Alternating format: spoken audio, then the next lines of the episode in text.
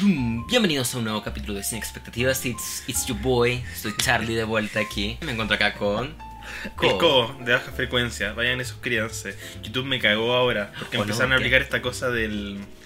Ay, que- no, no tenemos tantos suscriptores. Sí, o sea, no lo muestran de forma exacta y en YouTube Studio lo muestran como con desfase. Y me estresa mucho Oh, eso, no. como no, te- no tener mis suscriptores en vivo. Un nuevo podcast, un podcast un poco extraño. Sí, porque va a ser, va a ser- una especie de mishmash entre, entre lo que grabamos antes de ayer, lo que vamos a grabar Sí. hoy día. va- va- El- antes de ayer grabamos podcast, Ujú, duró cuatro horas y media. Exacto. Así que Charlie en postproducción decidió, eh, o sea, to- me dijo y ambos acordamos que mejor, mejor dividirlo un poco. Así que la conversación de Sanfek que salió, no, no voy a decir antes que ayer porque realmente no sé en qué momento, pero la que salió en el capítulo pasado va, a estar dividida. Va a estar dividida y va a aparecer acá, así que de repente de la nada, sin, sin ningún tipo de, De organismo, aviso, sin juego solo va a previo, hacer sin lubricante, solo pa. pa, aparece la, la conversación del segundo día. O sea, de la segunda parte, así que...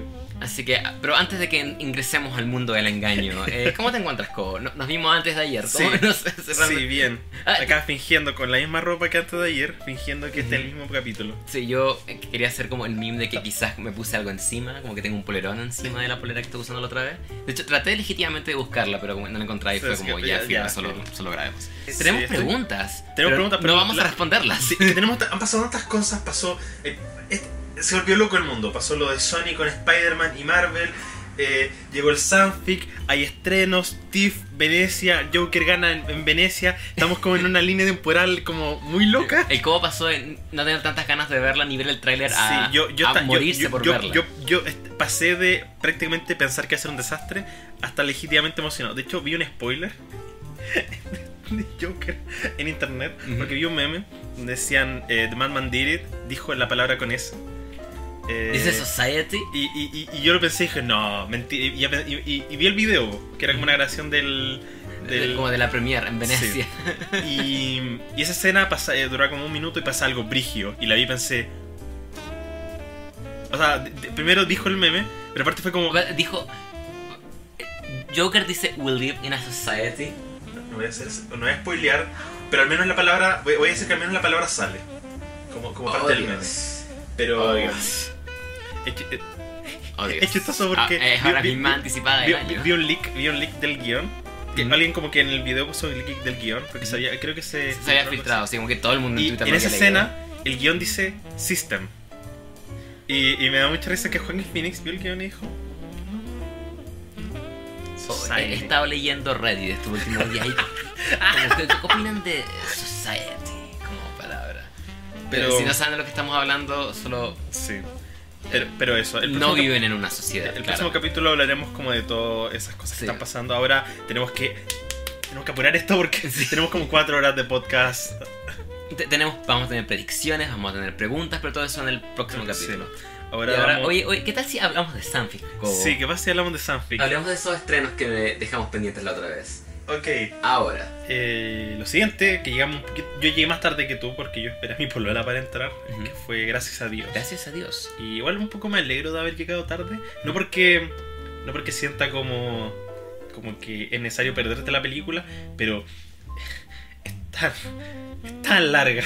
Oh, no, Dios mío, esta estoy- película o duró sea, dos horas un cuarto. Est- Estoy en, en desacuerdo, pero creo que es casi como por decisión de la película, porque... Tiene un protagonista y él se da cuenta, hey, cura que me abusó todavía está siendo cura. Y él empieza a juntar gente y ca- cada media hora cambiamos de protagonista. Exacto, y es por eso que decía que casi es por diseño que la película se siente larga, porque la película tiene tres distintos protagonistas, Ujú. y cada uno dura como unos 45 minutos, tenemos esta historia, después parte, pero no, no- no- está dividido como en capítulos, no es como Sí. capítulo 2, Es, es una tensión, es una tensión muy natural en que como que el personaje... Casi como que le pasa la, la batuta Sí. al siguiente, es como, ah, corre, está libre. Es como, me, me imagino, no sé esto, em, en una típica película, el protagonista se da cuenta, o hay otro tipo que también abusaron de él, lo llama, cuenta su historia, y como que por unos instantes conocemos esta historia y volvemos al protagonista. En este caso, conocemos su historia y seguimos, y ahora es el protagonista y la historia continúa desde su punto de vista. Creo que fue cansador porque no, no estaba consciente que esta iba a ser como la forma de contar la historia. Y cuando me pasaba que cuando cambiamos de protagonista ya la tercera vez era como. No, la segunda vez que cambiábamos protagonista era como. Ay, pero ¿por qué estamos introduciendo a estos personajes nuevos? Llevamos una hora y media de película, ah, François, ¿por qué me haces esto? Pero viéndolo en retrospectiva, como habiendo terminado la película, ninguno de los protagonistas es necesariamente como mejor o peor que el otro. De hecho, los tres eran bastante Sí, me gustó bastante tan- el, son- el, el son- gui- el guion, eh, o sea, la construcción del personaje y la actuación. Encuentro que bastante Son personajes súper, súper sólidos. Cada uno muestra una perspectiva distinta de los abusos. Uno es, es mucho más católico, aunque aún tiene fe en la religión católica. El Otro es más como tenemos que denunciar, tenemos que... Y otro es un poco más impredecible, como que Sí, eh, como- ve- vemos cómo el abuso los ha afectado de maneras distintas. Y también otro detalle que y creo que fue lo que me mantuvo muy metido en la película fue que el, el- el nivel de detalle, el nivel de como de realismo Ujú. me pareció muy muy alto, tanto Mm. como los reportajes que muestran en la tele, la forma en que los personajes usan sus sus computadoras, onda. Sí. No hay nada que me saque más de una película que un personaje prende un computador y está como el escritorio limpio. Y no hay nada, y solamente como la papelera de reciclaje. Es como. ¡Ah! Creo que lo que más me gustó de la película, como si tengo que decir a alguien, ¿qué fue lo. como el. el, el punto más destacable es que. es muy ligera. Tienes un- una historia que es muy dura. Como si yo te conté, Mm. si yo le contara a cual- a cualquier persona de qué trata esta película, me diría, no, no quiero una. Se, se nota que hacer como, como trágica y miserable y triste. Pero es. No diría que una comedia en ningún sentido, pero es divertida. Los personajes son un poco más ligeros, tiran chistes de repente. Y es, es casi es muy optimista en el sentido de cómo habla sobre denunciar estas cosas y como no rendirse y como hay que hacerlo y hay que hacerlo. Especialmente el segundo protagonista que está como, como no voy a permitir, como una vez llega a su realización es como vamos y vamos a hacer esto. Y la, tienen de repente discusiones como cómo vamos a denunciarlo, quizás vamos a dibujar un pene gigante en el cielo. Y si- siento que... em, no, no, la gente no se atreve en realidad a hacer estas cosas porque es como, ay, si hacemos una, o como le damos tal que más de comedia a estas cosas, em, vamos a estar faltando el respeto a las víctimas. Porque, de hecho, no sé si. Creo que en algún momento vi que era basada en hechos reales. Sí, está no basado en hechos reales. no, no sé qué tanto, así como si el caso en sí o si los protagonistas, pero el tema es que eh, siento que es muy fácil para alguien haber dicho como no, hay que hacerlo respetuoso, hay que Claro. hacerlo serio. Claro. Y me gusta que se la tome un poco más de liviandad, porque al mismo tiempo eh, siento que eh, ayuda. Yo, yo, no sé, yo no, yo no he enfrentado esto, así que no, no puedo hablar por víctimas de Claro. acoso, pero siento que ayuda a pensar que se puede. Es, es riesgoso y podría haber salido muy mal, pero le da tanta humanidad al personaje, siento yo. Onda. También tampoco quiero hablar en el caso o si yo fuera una víctima hubiera hecho eso, porque jamás podría ponerme en ese, en ese lugar.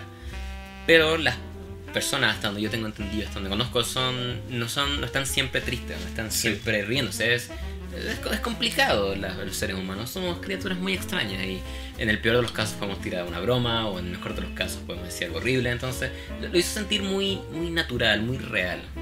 Y aprecié mucho eso de la película creo que eso me mantuvo muy, muy, muy intrigado, a pesar de que ya para los últimos 40 minutos cuando introducimos este tercer protagonista estaba como, ay, otro más. Pero me imagino esto viendo una segunda vez perfectamente y sabiendo lo que voy, eh, me imagino amándola harto, harto. Pero así como la terminé de ver, pensé, eso fue muy bueno, lo recomendaría totalmente, fue divertido, pero no me podría sentar a ver 135 minutos de esto. No entiendo. ¿Qué nota le darías? Un potente 6. Un potente 7 para mí. La siguiente película, de hecho, este es. Este es. Este es. Este, fue una buena- Fue Los Tiburones. Sí, esta fue una gran sorpresa. Porque el post en Letterboxd es como una chica en blanco y negro con sus ojos. así Sí, como, se ve Y terrible. es como, oh, esto va a ser un drama, va a ser, pero. Fue probablemente, creo que después de, mm, de Canción Sin Nombre fue mi mayor sorpresa del festival. Como la película que yo no esperaba nada y me encantó. Siento que esta, esta está, eh, voy a decir, voy a esperar un minuto, este es el 6 más potente de todo el año. Como que Ujú. eh, es como un 6.9, como que siento que lo más que un 6 puede ser un 7. Ujú. Eh, la encontré divertida. eh, como que tiene mucho estilo. Es muy loca. Es, de- es- es una comedia muy indie y con todos los clichés que involucra eso, pero fue muy grata. A mí me pasó que disfrutaba mucho el mundo Ujú. de este, de, de este universo de personajes. Me gustaba mucho la protagonista, muy bien actuada. Me gustaba este tono como medio, medio ligero, con esta, esta música media funky que sale de repente. Pero, Pero- tan, tan poco. tan poco. Tan pocas cosas trascendentes pasan ahí, es tan como intrascendental la experiencia. Sí. Que debo decir que por mucho que me gustara estar con estos personajes, no, no, me, no me gust- no sé si no me gustaba, pero nada estaba pasando con Sí, ella. no, como que no hay historia realmente. Ujú. Es- por eso creo que eh, es como que no puedo decir que es una película legítimamente fantástica. Ujú. Porque siento que es un muy divertido universo, muy divertidos protagonistas. Como que todo sale bien, como buena actuación, la dirección es muy, muy, muy linda, me gusta mucho la fotografía. Sí, tiene un humor Eh, súper negro también que me encanta. Sí, el humor es eh, eh, bastante cómico, por ejemplo, a mí, a mí me pegó bastante. Igual es corta, dura 80 minutos. Em, Me, me recuerdo mucho como una película de Taika Waititi, casi como tenemos Sí. estos niños, van a ser muy como con mucha personalidad. y, y ella es como edgy, como Sí. que se da mucho color, pero en verdad es como que solo es una niña que no sabe nada del mundo. Como que lo único que a mi parecer la, la prevé de ser legítimamente fantástica es que no hay, no hay trama, pero si quitamos eso estoy bastante sorprendido. Es una película que yo hubiera visto muchas veces. Me habría gustado verla, ¿no? De hecho, me gustaría verla, ¿no? Sí, sí, Pero la- está disponible. Siento que el tipo de filme que yo podría ver ahora. Termine este podcast y verla porque la encontré como muy accesiblemente divertida. Ujú. El tipo de filme que yo le recomendaría a todo el mundo. Sí. A pesar de que probablemente si alguien la ve me dice Ah, me aburrí. la, la odié, no pasó nada, como que no hay trama. Creo que tiene un tipo. Es, que es casi como un muy elaborado y largo sketch de YouTube. Lucía Garibaldi. Así que estaría emocionado por saber qué hace más. Me encantaría saber qué va a hacer en el futuro, Lucía. Muy bien. Lo que fue una sorpresa también, pero en otra dirección, fue Ghost Town Anthology. Y fue como, eh, vamos a ver Ghost Town Anthology en lugar de... Aunque no suena cool, Ghosts, a ver qué va a Sí, pasar. o sea, tenía buena reseña en Letterboxd. Está, todo apuntaba bien, canadiense. em, Grabada como en 16 milímetros. Todo, todo apuntaba para... Para grande. Eh, Pero no, Pero, más boy. no. Boy, boy was I wrong. Eh, Eh. Eh, esta, esta- esta es la peor película del. del- No, no es la peor Sí, película, mi- pero- Fue mi peor película. Yo no. Yo, por, por algún extraño motivo, me salvé justo de la. de los dos terrores que tuviste. es, es, es tan aburrida y es tan pretenciosa y la odio. Es como los tiburones, pero si no hubiera sido divertida. No hay, nada pasa. La historia. No hay historia. No hay, es que, a ver, ocur- ocurrió algo y murió gente. Y como perso- familias que están en luto. Y empiezan a aparecer estos espectros. Como estas personas. co- Como, literalmente aparecen. Este pueblo fantasma se vuelve literalmente un pueblo fantasma. El tema es que es tan hilarante. Es muy gracioso. Y es como drama, Sí, es como- suspenso, es- terror. Es, es lo que no tenía idea. No tenía idea cuál era el, el tono de esta película. Como, ¿qué, ¿Qué quieres que esté sintiendo con esto? ¿Debería reírme? ¿Debería estar asustado? ¿Debería estar O sea- llorando? Es definitivamente una comedia involuntaria. Sí. O sea, esto en ningún momento quiso ser una comedia. Pero hay una escena. Hay una escena. Tenemos un grupo de gente. Un grupo de seres humanos. Están en la nieve. Todos están mirando algo. Con las caras más inexpres- inexpresivas posibles. Solo están así. Mi- mirando un objeto. Y, y por mucho rato, por lo menos dos, dos minutos de gente Sí. solo mirando. Después la cámara. Nosotros pensando que estarán mirando. Corte. Corte A. Una mujer en el aire. Nada. solo, Solo, flotando, solo está como así. es como, es como T-posting. Como así no. Em, fue hilarante. Ese corte, ese corte. Cuando nosotros, cuando nosotros Era un pensando- corte de comedia, era, tenía todo el timing de una comedia. Es como en The Office. Eh, al menos Lucía bonita tenía estaba grabada en cine. Eh, 2 de 10. Un potente 2. No, no quiero seguir hablando de esto. Yo tampoco. Es terrible. Fue mi peor película del festival. Me salvé. Le- Esa es la, la siguiente película, es, es mi peor película del festival. Eh, tenía esa tarde, esto ya era, ya, ya- ya era como el jueves, si no me equivoco. Sí, era el jueves. Jueves. Tú me, tú me- me- me ofreciste ir a estas películas, pero yo Sí. dije, "No, estoy, estoy cansado. Estoy cansado. Como Llevo, llevo- llevo tres días viendo, viendo cuatro películas. Ujú. Te- quiero descansar. De hecho fue loco porque ya vimos eh, Tiburones y Ghost and Anthony en la mañana. En la tarde me invitaron a ver Hollywood en IMAX, Upon a Time in Hollywood. Estaba como, claro, ¿por qué no? Así que, oh, fue divertido, me encantó la película. Ya, vamos a Sanfic de vuelta, que se viene. Y tu Saint Gover y T se venía. Eh, Yo pensé que, bueno, vamos a hablar de Hecho Bolsa. Pensé que Hecho Bolsa era la peor película del año. Pues no.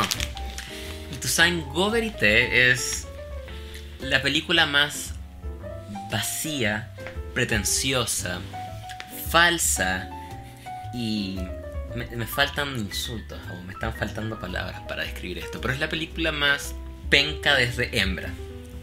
¿Tú has visto Hembra? Sí. Si no han visto Hembra, está en onda media, es una película chilena. Es, es literalmente lo peor de esta década, probablemente. Y, y- pero, pero esta está. Argentina, ¿o ¿no? esta es- sí, esta es argentina. Y esta está, está como tratando de ser más pretenciosa que Hembra. No lo logra, pero está, está cerca. Y bueno, solo. Es como que vio a hombre y dijo, no. no. y es Yo, como- yo puedo ser peor. ¿Eran los subtítulos con faltas de ortografía parte de, tu cosa? ¿Escribir mal parte de tu estilo? Eh, Eso es la edición de audio, cuando el audio como que cortan los diálogos así como de... Eh, eh, Eso, eso, es- parte de tu estilo. Tenía que, eso es el arte de esta película. Est- Estoy leyendo lo que escribí después de verla. Eh, ¿Qué tal esos extras mal dirigidos? Donde supuestamente tienen que darle como sacando fotos porque los protagonistas son como estos actores que hablan, che, de la vida. ¿Y cuál fue la última película que fuiste a ver? Ah, fue Avatar. Ah, pero que, oye, pero que, que, que, que particular tu comentario. Oh, ¿te- te- ¿le tiraste mierda a Avatar? ¿En serio? Oye, nadie nunca ha hecho eso. Bueno, estos, estos extras andan sacándole fotos a los protagonistas, pero no andan como apretando realmente el botón de sacar fotos, lo andan como así. Y a veces como que se les corre el celular y se pone como su WhatsApp, pero siguen estando así. ¿Eso fue a propósito? ¿No lucía como a propósito? Ah, ¿qué tal de la parte donde solo pusiste un audio como de... al medio de la película, de la nada? Aparte de solo hacer un fuck you a tu audiencia, que pagó dinero por ver tu película, hijo de puta. Oh sí, súper divertido al final también, cuando supuestamente iban a, a Cannes, al estreno de la película. Esto nunca va a llegar a Cannes. Nunca. Te apuesto, te apuesto que la postularon y no quedaron. Eh, Oye, oye, oye, súper, súper meta tu película. ¿Qué queréis que te diga? Es como Aladdin 2019. Está tan falta de ideas, está tan creativamente en bancarrota como Aladdin 2019. Y es, es- ese es como mi insulto final, porque al menos estos se creen que van a, van a sacársela con la de, bueno, al menos era distinta. No, no, solo está mal hecha. Me, me encantó ese escenario en que el jurado, o sea, no sé, la, la gente que selecciona en Cannes vi- vio esto Y como que lo ve y, y se ríe y dice, No. Borrar archivo. La siguiente película fue Meeting Gorbachev, dirigida por Bernard Hesrock.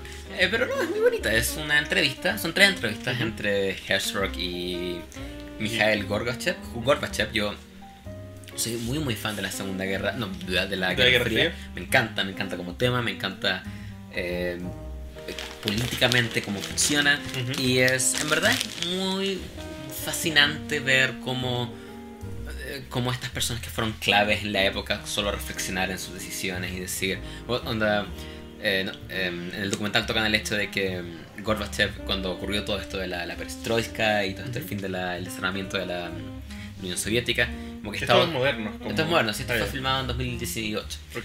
y, y reflexionar que él decía como yo no quería acabar con la Unión Soviética, solo quería acabar como con la corrupción que había y como con los poderes como que había. Y hablaban sobre cómo el hecho de que Estados Unidos lo vendió como, como el, el buen comunista casi, estuvo en comerciales de McDonald's, de Dunkin' Donuts, lo que es muy muy como bizarro de ver de- con re- en retrospectiva. Y tanto Bernard Hesrock como Gorbachev son personas como muy muy inteligentes y el, el diálogo que se tiran el uno al otro es real, realmente como fascinante de, de escuchar. No solamente lo entrevistan a él, hay otras personas como que entrevistan alrededor de él que no Ujú. son tan fascinantes o no, no, no tienen tantos insights como los tiene Gorbachev. Y también él, es verdad que luce muy muy televisivo. El documental luce como un reportaje casi, de hecho tiene el logo de History Channel al inicio, lo que me, me descolocó bastante. Pero creo que vale la pena ver esto. De- Definitivamente vale la pena ver esto. La, la presentación es súper amigable, no, no, no se siente ningún punto como de, oh, solo puedes ver esto si eres un experto en la materia. Es, al, contrario, al contrario, de hecho, es súper como invitan, invitante. Te da Mm. mucha, eh, mucho contexto. Bernard Herzog tira muchas tallas respecto a la Segunda Guerra Mundial al inicio también como para darte contexto. eh, es es súper, súper amigable, súper bonito. Y lo que sí me pasó es que en un punto, hay un punto muy, muy emocional en el documental. Unas imágenes de archivo que literalmente me venían como las lágrimas durante este punto, pero cuando parte este clip mencionan como clip extraído de documental tanto de 2001. Entonces pensaba, la mejor parte de este documental fue solo robada de otro documental. Así que puedo darle puntos a este documental realmente por mostrarme esto. Solo, solo tomaron imágenes de otra película. Creo que si ellos hubieran captado esas imágenes, probablemente habría sido quizás un 7 de 10 o hasta un 8. Pero en su estado general y considerando lo televisivo que se siente y, que le- y del hecho de que no todas las entrevistas son tan interesantes, eh, creo que es un sólido 6 de 10 para mí. Sólido 6 para la Guerra Fría y para Bernard Herzog. La Guerra. Fría tiene un sólido 6. La Sí, segunda un dece- dece- decepcionante clímax, la verdad. eh, no mucho pasó, pero, pero al final eh, los personajes están interesantes igual. Un 6 de 10. Ahora la siguiente película. La Segunda Guerra Mundial. Ahora esa sí que tuvo un buen clímax, am I right? Esa última escena en Japón, a fucking blast, am I right? La siguiente película que vimos fue Aida y el pez volador. Sí, qué buena forma de introducir Sí. esta película. ¡Oh no! No lo había pensado. Es probablemente mi película chilena favorita del festival. Sí, la mía también. Em, es un documental sobre una mujer llamada Aide, quien fue torturada en dictadura y perdió a su hijo. Ella tiene como 20 años. Y em, muestran que tuvo obviamente muchas secuelas, pero en parte de una carga emocional, ha perdido un hijo. Y ella busca em, darle prisión a, su, a sus torturadores. Entonces ella un, un- creo que publica su historia en una revista. Ujú. Y un abogado la ve y como que la ayuda y la asiste y tenemos... Es, es por un lado este como seguimiento investigativo sobre cómo ella busca darle cárcel a estas personas, pero al mismo tiempo es una visión de su vida, Mm. de cómo ella ha llevado esto, conocemos a sus hijos, porque tuvo... eh, creo que tu- había tenido una hija antes y tuvo un Sí. hijo después, Sí. y su relación y... Es muy lindo. Es, es una historia muy, muy cruda. Como Sí. de verdad muy, muy De hecho, mm, estoy como agradecido que hayan decidido contarla porque suena como la clase de cosas que a veces alguien podría como guardarse, alguien podría... Y eh, también como decíamos con gracias, gracias a Dios o por gracias a Dios, como sea, esta es la clase de película como que te dicen, oh, si tuviera un tema como, me gustaría como sacarlo a la luz o contarlo, poder sacar estas cosas, como no es Es muy catar catárquica. no, no, no es la clase de película que eh, fetichiza la violencia. Dice, oh, mira, esta mujer sufrió tanto, mírenla. De, Sí, empatizas mucho con ella, Sí. te sientes muy a su lado. de, de hecho, Y, y no solo porque es un tema que obviamente genera empatía, es decir, si a alguien me dicen que fue torturado, automáticamente genera empatía, Ujú. pero aparte hacen un excelente trabajo en que tú conozcas a Aide, sí, que tú sepas quién es, sepas, conozcas su personalidad, que sea un ser humano distinguible. no la muestran a Aide como una víctima. Ella no es Ujú. una víctima en esta película, ella es una sobreviviente en Sí. cierto sentido. Y encuentro ese mensaje, ese enfoque muy, muy bonito y muy refrescante con este tipo de historia. Esta es una historia que todos deberíamos saber. Ujú. Esta es- de verdad es una historia muy, muy... Independiente de lo trágica que sea, aunque no, fuera- no lo fuera tanto, la forma en que la información está entregada en esta película te mantiene siempre atento. Al, al principio no sabía qué opinar porque en lugar de tener las típicas entrevistas, como que tenemos muchas fotos, como que nos muestran fotos Ujú. y te- escuchamos las conversaciones arriba de estas fotos. Al principio como que pensé, "Ah, esto es como un poco aburrido, pero me fue encantando porque las fotos tienen una... es- Están muy bien hechas y aparte le da un tipo de frescura un poco más al documental como usualmente alguien abordaría esto. Y también una vez que ya sabes la historia entera, se siente con mucho propósito, porque las fotos y la fotografía toman un rol muy importante. El significado del título es... Sí, es, es- Yo- es- esta era una de mis dudas. Yo, Pensaba, yo- a mí me, quebró así el corazón. pensaba como, ya, pero ¿qué tiene que ¿por qué el pez volador? ¿Qué está pasando? Como durante la mitad, como me estaba encantando, pero aún tenía la duda con el título, ¿qué está pasando? Y luego al final de la película ocurre y estaba en lágrimas. Literal, literal, es, lágrimas. fuerte, es, es duro. Es, probablemente, como de hecho se me están poniendo rojos los ojos de solo pensar en ese final. Es, es probablemente mi final favorito de todo lo que ocurrió en Sunfic. Mi clímax favorito, seguro, y también mi, document, mi documental favorito, mi película chilena favorita Sí, del yo creo que festival. mi película chilena favorita y mi documental favorito. Es actualmente creo mi sexta favorita del año probablemente. Me, me encantó mucho, mucho, mucho. Un 8 de 10 para Oh, mí. sí, también. Eh, para mí es un sólido 7 de 10. Muy bien. ¿Cuál es la siguiente película? Como gran transición. Eh, ¿Cuál es la siguiente película? Eh, lo siguiente fue la espectacular El día más largo. Oh, fuck. Ya, este es el otro experimento del cual hablábamos recién, porque... Esto hubiera sido un excelente corto, a mi parecer. Sí, Pero, Pero- dura una hora. y se sienten como tres. Sí. Y... este, este, este es el experimento fallido porque esta película se trata sobre chico, sus padres salen de la casa, él se queda solo, sus padres deberían volver en un par de horas, pero resulta que sus padres nunca vuelven. ¿Es un spoiler eso? No, que es la premisa, porque ocurre en los primeros Sí. como 21 Bueno, el tema es que él se queda solo, parrandea, hace cosas. em, y como que explora su tema en los primeros 20 minutos y luego no tiene nada para decir y solo se extiende hasta como durar más, de una hora. es, realmente aburrida. Lo que, lo, que, lo, que, lo que me ha pensado en esta película es sobre el anacronismo tecnológico. Sí. Que es lo más chistoso, como la película probablemente quería que pe- pensáramos como en simbolismos y en, no sé, como temática y toda la metáfora y no sé qué chucha. Y lo único que puedo pensar es, este niño tiene como 10 años, en 2019, o sea, creo que en un momento el niño está como... La única, el único rasgo definitivo del año es cuando está viendo su altura y sale como 2016. Y yo pensé, ah, ya debe ser como 2017 la- el momento actual. Y este, este niño pasa su mañana viendo Dragon Ball en una tele antigua, en una tele como con... Como CRT, como las de... Tan, tan, además, tan, además de eso, ama 31 minutos y juega y como que finge que son los personajes de 31 minutos. Y cuando juega fútbol, su jugador favorito es Ronaldinho. Yo, los niños de 10 Mm. años de ahora tienen como referente a Ronaldinho realmente. No. Más que Alexis, O a Messi. más que a- más que a Messi. al amigo Alexis. Eh, que- que- quizás pueden estar pensando, ya, a lo mejor lo de la altura fue un error. Mentira, porque el niño hace referencias a Fortnite. Sí, y tiene una polera de hora de aventura. Entonces.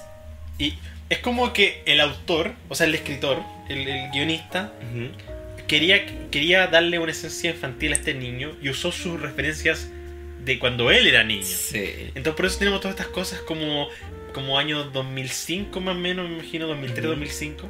El problema es que además, como que siento que no hubiera sido tan difícil hacer esta película en 2005 porque Ujú. eh, tú hubieras tenido que quitar esas cosas y...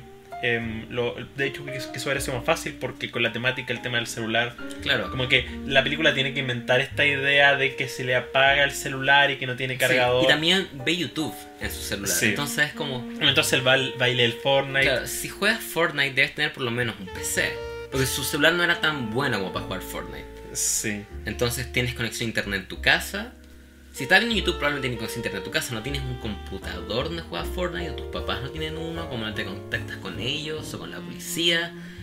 Em, como, que la película se da todas estas como muletas casi como ya. Si un niño que vive como en el campo, así que es lógico que no pueda ir a los carabineros, no pueda consultar con un vecino, no va a tener su celular, pero al mismo tiempo también se ponen estas trabas, como de ya, pero tiene internet en su casa, sabe Fortnite, no es. Es un niño que si puede jugar Fortnite probablemente puede meterse a Facebook y hablar con Suena, alguien. suena como un nitpick, pero siento que no era tan difícil hacerla ambientando 2005. Ujú, y hubiera arreglado todos los problemas. O sea, no solo el tema del anacronismo tecnológico, que por muy estúpido que suene, es como. Es como mi problema no es tanto que sea un anacronismo, sino más bien la idea de como ese, ese esa como nostalgia barata. Fuera de eso, el niño no tiene tanto carisma tampoco. No actúa muy bien para nada. Solo Eh, hay igual- al menos el guion es un poco sabio que no le da tantas líneas. Ujú. Pero en esos momentos cuando tiene que actuar, por ejemplo, en escena en que tiene que actuar borracho. Sí, no. Yo no. yo- yo no culpo al niño, culpo al director. Creo que el director no le dio in- la indicación al...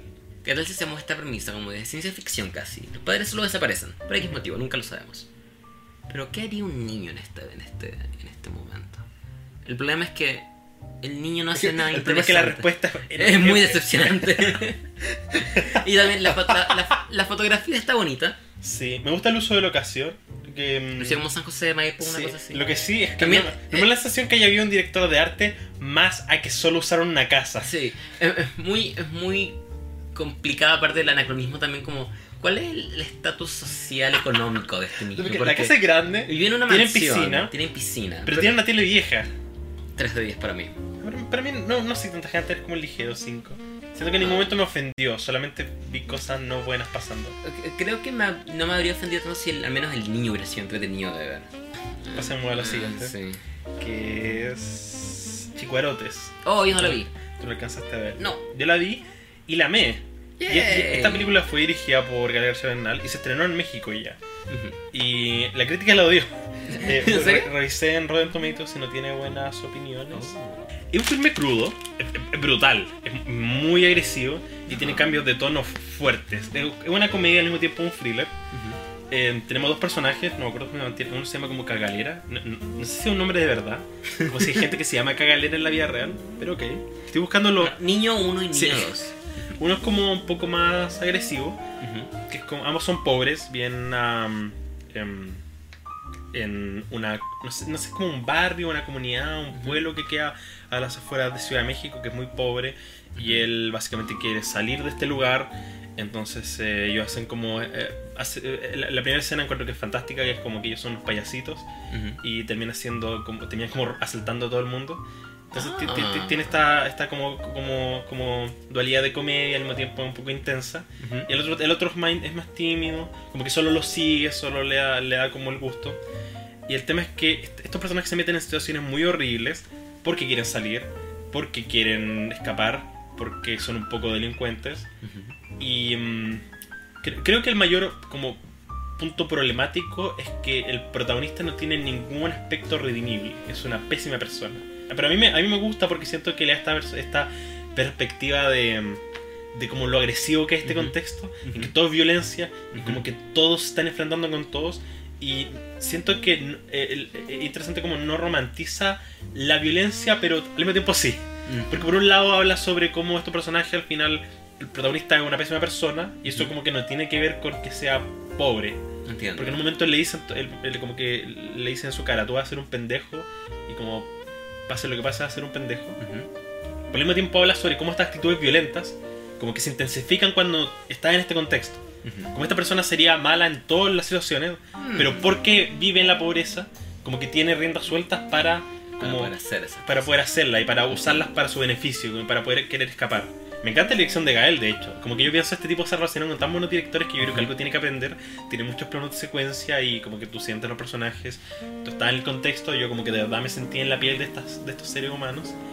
Y es- lo que más le critico es que hay momentos en que de repente es shock solo por shock. Hay un momento, por ejemplo, en que le ocurre algo muy malo a un personaje y yo pienso esto solo existe para como generar intensidad, como que narrativamente no tiene mucho sentido. Pero fuera de eso me, me, me encantó, como que me, gustó, Mm. me gustó mucho la caracterización de los personajes. También me da sensación de autenticidad, de que no es como una visión corporativa y como extranjera, como ya vamos a venir este pueblo y vamos a retratar Mm. por eso, sino que gente, gente del lugar retratando el lugar.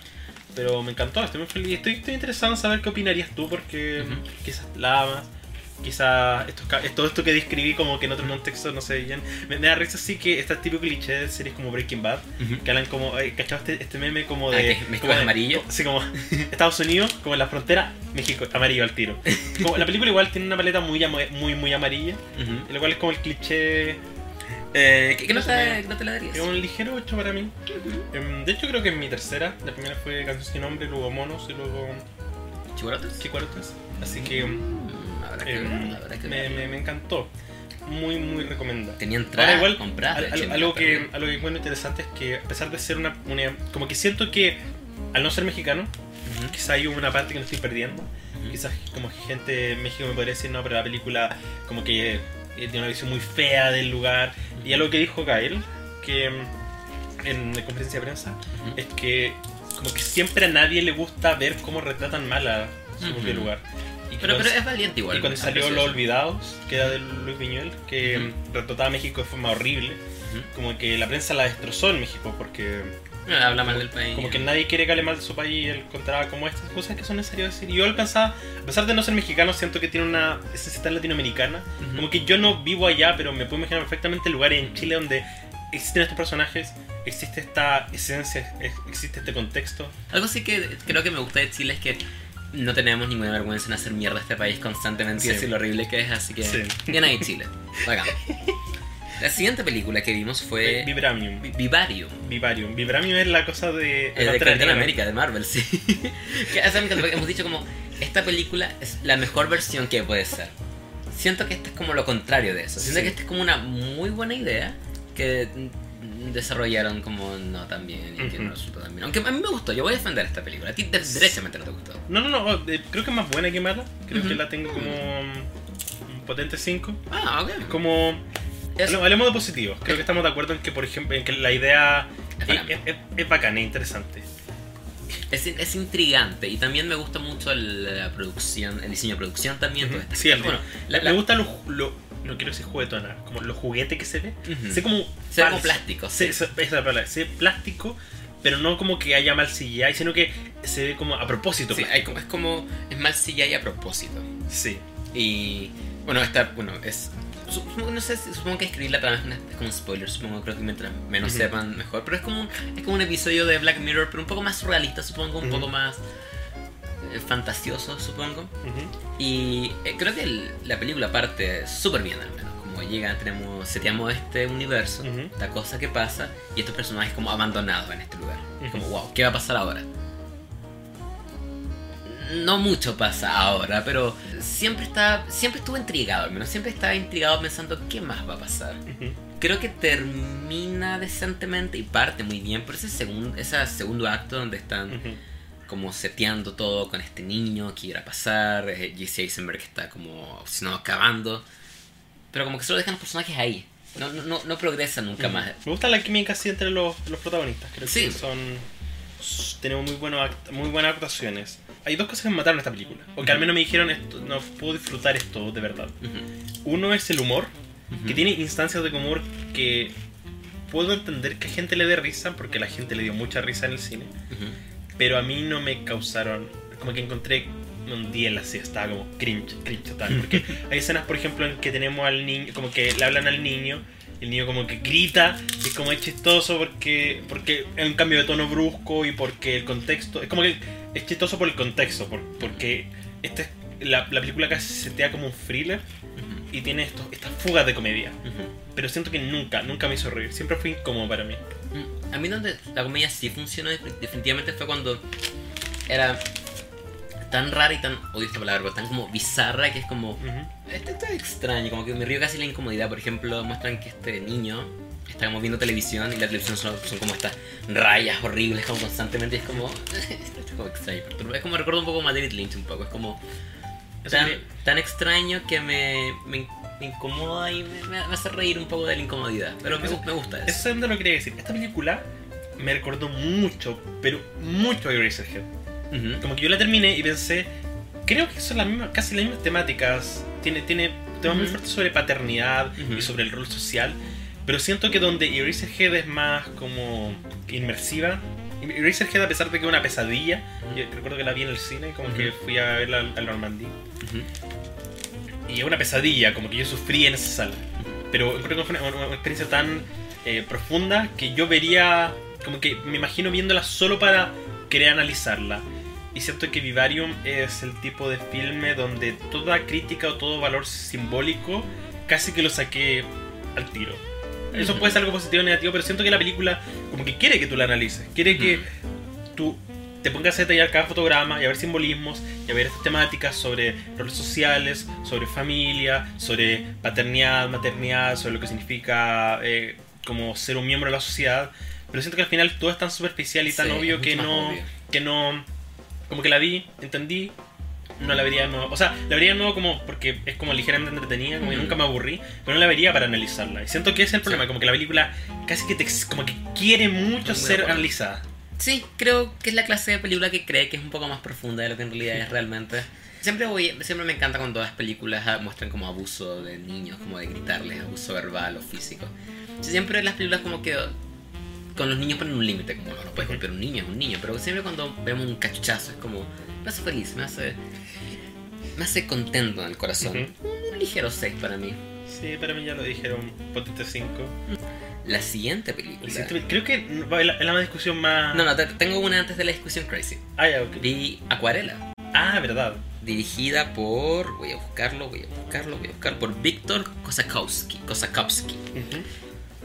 Esta fue la mayor sorpresa del festival para mí, probablemente. O sea, era una película que sabía que quería ver porque estaba bien rated en Letterboxd y todo. Ujú. Pero es básicamente un documental sobre el agua.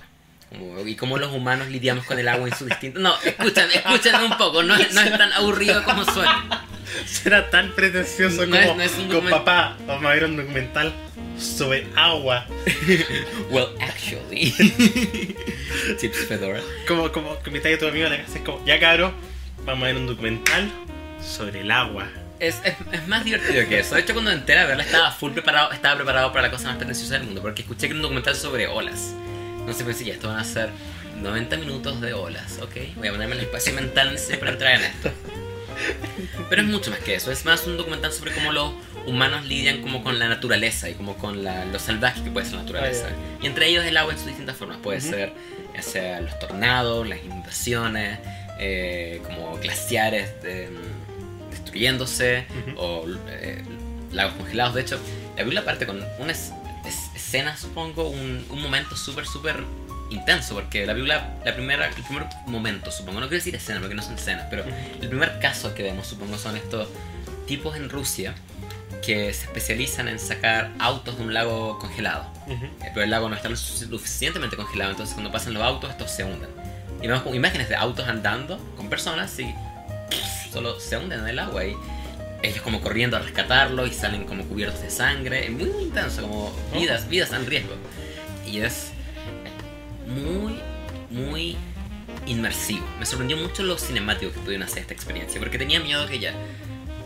¿Qué tanto puedes mostrar hasta que esto se vuelva aburrido? Pero en verdad nunca se vuelve aburrido. Quizás hay un segmento que es el menos interesante de todos, que es el de los glaciares destruyéndose o derritiéndose.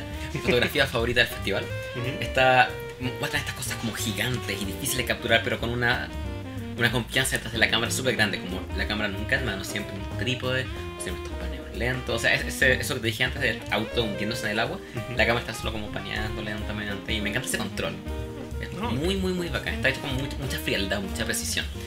Y el- ¿Esto que, que, de que- que en español? ¿En qué? O sea, en inglés. Em, bueno, supongo que depende de la dónde estamos en el mundo, porque al, al principio estamos en Rusia, entonces hablan ruso, Ah, después ya. estamos con una inundación en, en- en Miami, Ah, ya. después en, en Colombia creo también, entonces... es- es como- nunca hay narración. No, nunca hay narración. Ok. Y también tiene un soundtrack de heavy metal también. Imagínate olas cayendo y... yo- es, es, es muy Oh, interesante. Oh, Es- me, me, me convenciste de. Es Si que algún día llego a tener la oportunidad de verla. La, la recomendaría mucho, mucho, mucho. De Ah. hecho, es una pena que en Sanfic la dieran en 24 cuadros por segundo, porque esta película fue grabada a 90 cuadros por segundo. Y de hecho en Estados Unidos se dio a 48. Eh. Acuarela, la recomiendo mucho, mucho. Una de las grandes sorpresas de este festival para mí. Le daría un sólido 8 de 10. Oh, magnífico. Me encantó. La siguiente película. eh, yo creo que es la que más divisoria entre los dos, Sí, probablemente. esta es mi favorita del festival. Sí. Absoluta favorita. Es I Lost My Body de Jeremy Clapin. Es una película animada. Tenemos un chico en, en Francia, en Francia, ¿verdad? Francia, sí. Eh, quien le ocurre algo, un suceso trágico. Dos sucesos trágicos. Uno, uno cuando es chico, que lo pone en esa situación de la vida. Y tenemos este, este corte como entre conocer su vida y al mismo tiempo tenemos una mano que Que va como caminando. va caminando, va recorriendo el mundo. Y no me gustó esta película. Oh, yo creo que esta es la Spider-Verse de este año. Creo que es, un- es emocional, está hermosamente animada. Me encanta lo. De, hecho, estaba pensando mientras hablabas de Chicorotes, como los personajes son quizás no las mejores personas, pero igual como que supongo que los entiendes y es bueno que nos muestren siempre personajes no perfectos. No tanto eso, porque el personaje protagonista no es. No, no diría que es una mala persona, se ve una persona con muy buenas intenciones, pero toma ciertas decisiones que son un poco como dudosas, sobre todo respecto a una, un interés amoroso, una chica que aparece en la película. Voy a dejarte decir qué tanto podemos decir sobre la trama porque como que, como que no sé qué tanto es spoiler y qué tanto no. Sí, yo no, yo no sabía nada, así que no sé qué tanto, y no hay tráiler aún, entonces no sé qué tanto es como aceptable revelar.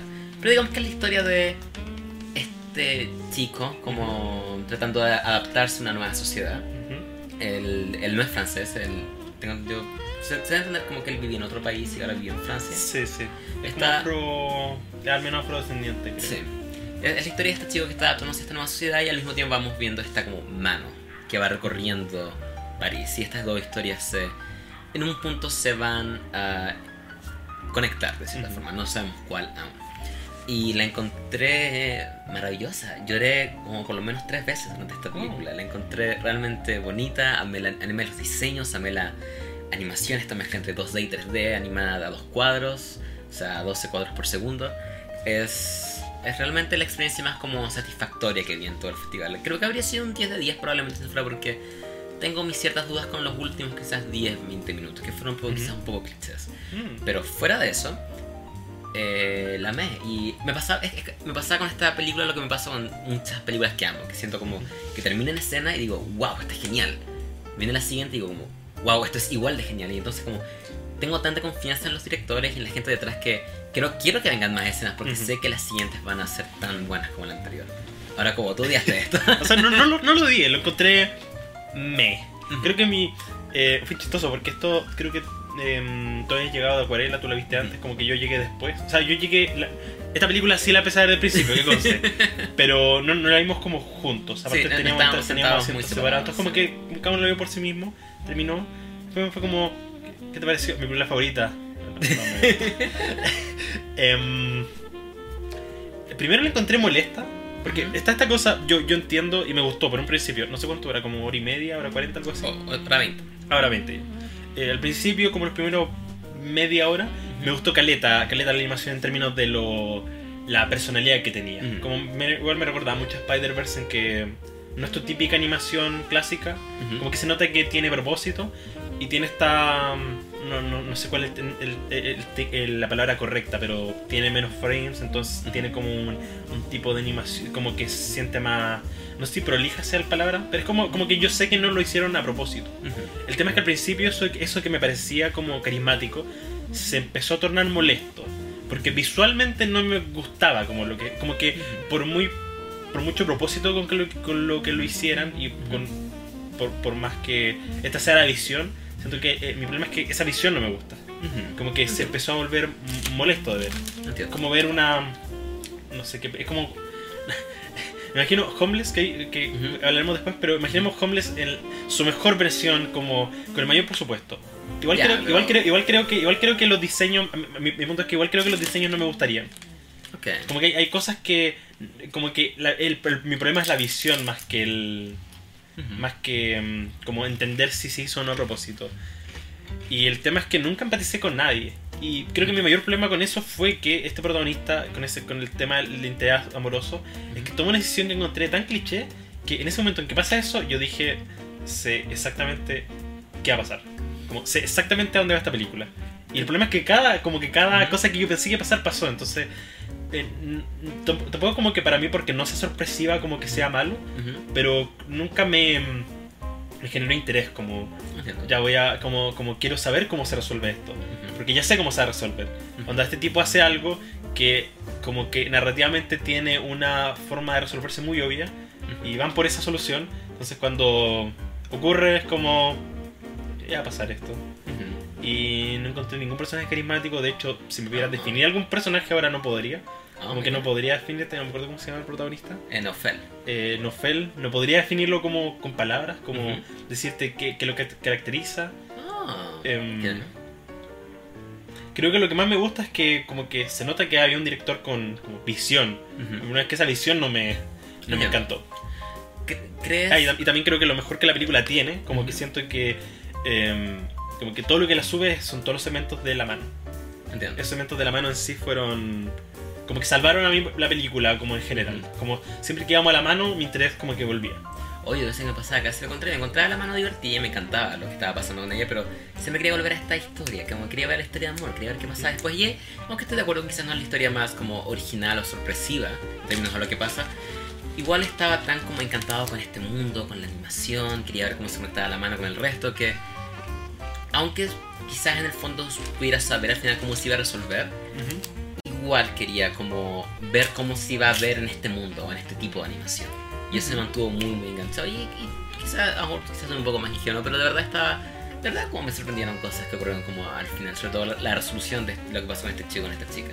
Pensé que iba a terminar de cierta forma y no, no ocurrió precisamente eso. Entonces, igual debo decir que me. Igual le daría puntos de sorpresa a esta película. Ahora, ¿crees? Esta película la vimos en el cine.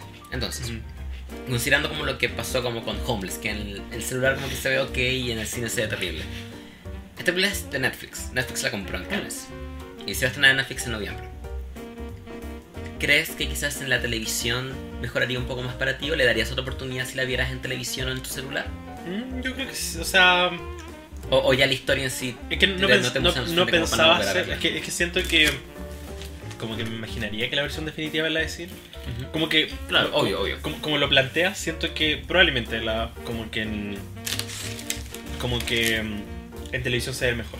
Onda, por ejemplo, Bojack Horseman para mí se ve súper bien, Rick and Morty igual, pero probablemente si alguien exhibiera Rick and Morty tal como está en cines, no se vería tan bien. Igual debo decir que estoy en desacuerdo. Igual creo que la mm, animación en sí en sí lucía preciosa.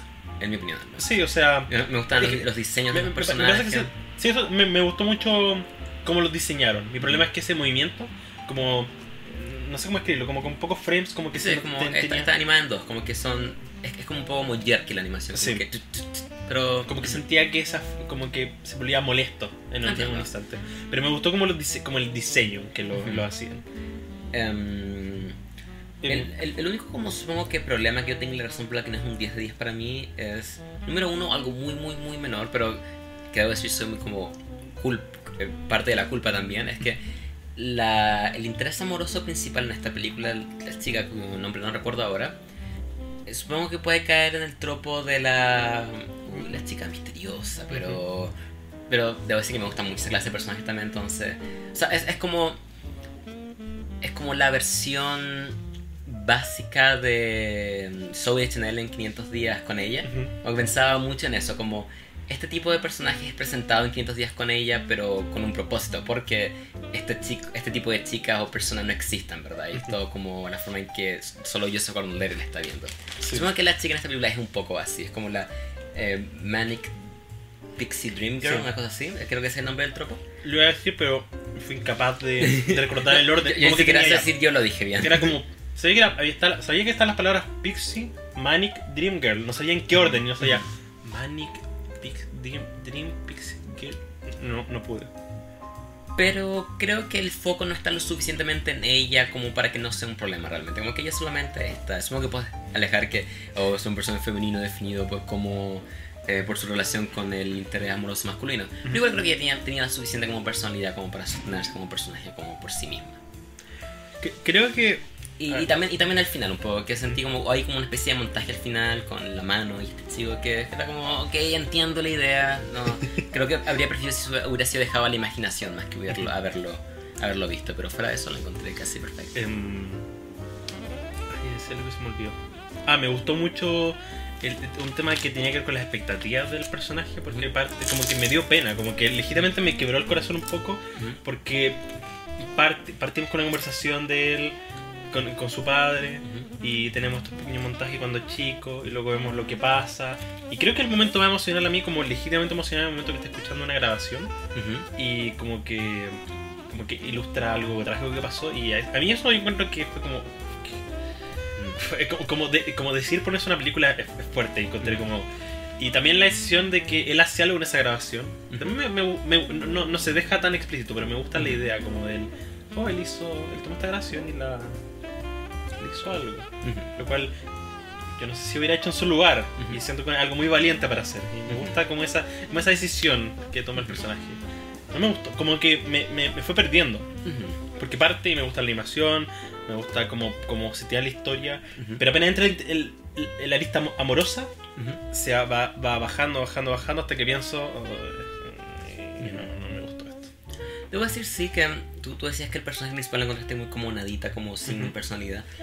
Em, de hecho, creo que me identifiqué como mucho, como cuando, o sea, igual pensaba, ya, es como este, como chico inmigrante, no tiene como mucha personalidad, quizá, o sea, no sé si tiene mucha, pero es como tímido. Como Ujú. que vive con esta familia, donde vive como con este padre adoptivo que no le importa nada, vive con este otro hermano que le puede importar aún menos como su bienestar también y... No sé, me hizo pensar como como puntos como en mi vida. y No, siento que estaban en situaciones como similares a esto. No sé si la experiencia personal tendrá mucho que ver con por qué Ujú. me gustó tanto la película o este personaje en general, pero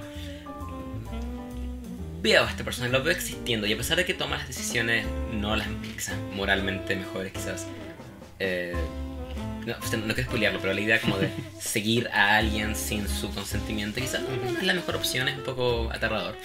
Pero nunca lo vi con malas intenciones realmente. Como que se veía como un- legítimamente un chico como dulce, como legítimamente un chico como que inocente casi, como que casi no se estaba dando cuenta de lo aterrador de lo que estaba haciendo. ok Como que se- siempre llegaba tarde con la pizza, me lo da un poco casi como a como un Peter Parker, Sí, casi sí. supongo. Pero también las como a Christian Spider-Verse también. Eh, para mí fue un sólido 5 de 10 Para mí es un sólido 9 de 10. Mm. Pueden decirlo por su cuenta. Noviembre 20, si no me equivoco, sale en Netflix. Qué, qué bu- qué bueno que, qué bueno que todo lo que tú amas tiene distribución. Got got 'em, got 'em. Porque yo nunca voy a. La película que fue mi, mi favorita del momento, Under the Silver Lake, nunca la voy a ver en el cine y Parasite no va a llegar como hasta enero probablemente. Ya, pero va a llegar que- potencialmente. Quizás. Eh. Aparentemente. Sí, esta la última del sábado, que fue System Crasher. Em, Pero ok.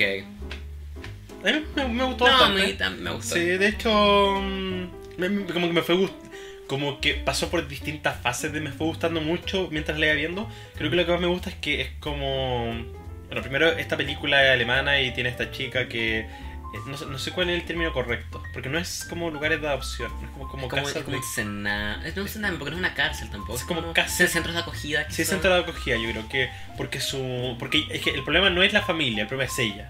Ella es demasiado violenta, muy agresiva, Tiene, tiene, problemas como- de control de la tiene ira. problemas de control de la ira, entonces no puede vivir en su casa porque como que tiene una mala influencia para su hermano, hace daño, Ujú. genera instancias muy violentas. Y, y también la familia tiene como sus propios problemas aparte, entonces Sí. es una situación muy muy complicada. Es como, Sí. básicamente, ¿qué pasaría si una niña pasara por todos los límites como de el sistema de adopción? Ya no puede tener otra familia, no la pueden tener en los centros de adopción, tampoco puede ir a la cárcel, como, ¿qué haces en ese caso? Creo que lo que me gusta es que es una comedia, es como ligera y tiene como que toma esta, esta temática y derechamente la hace divertida.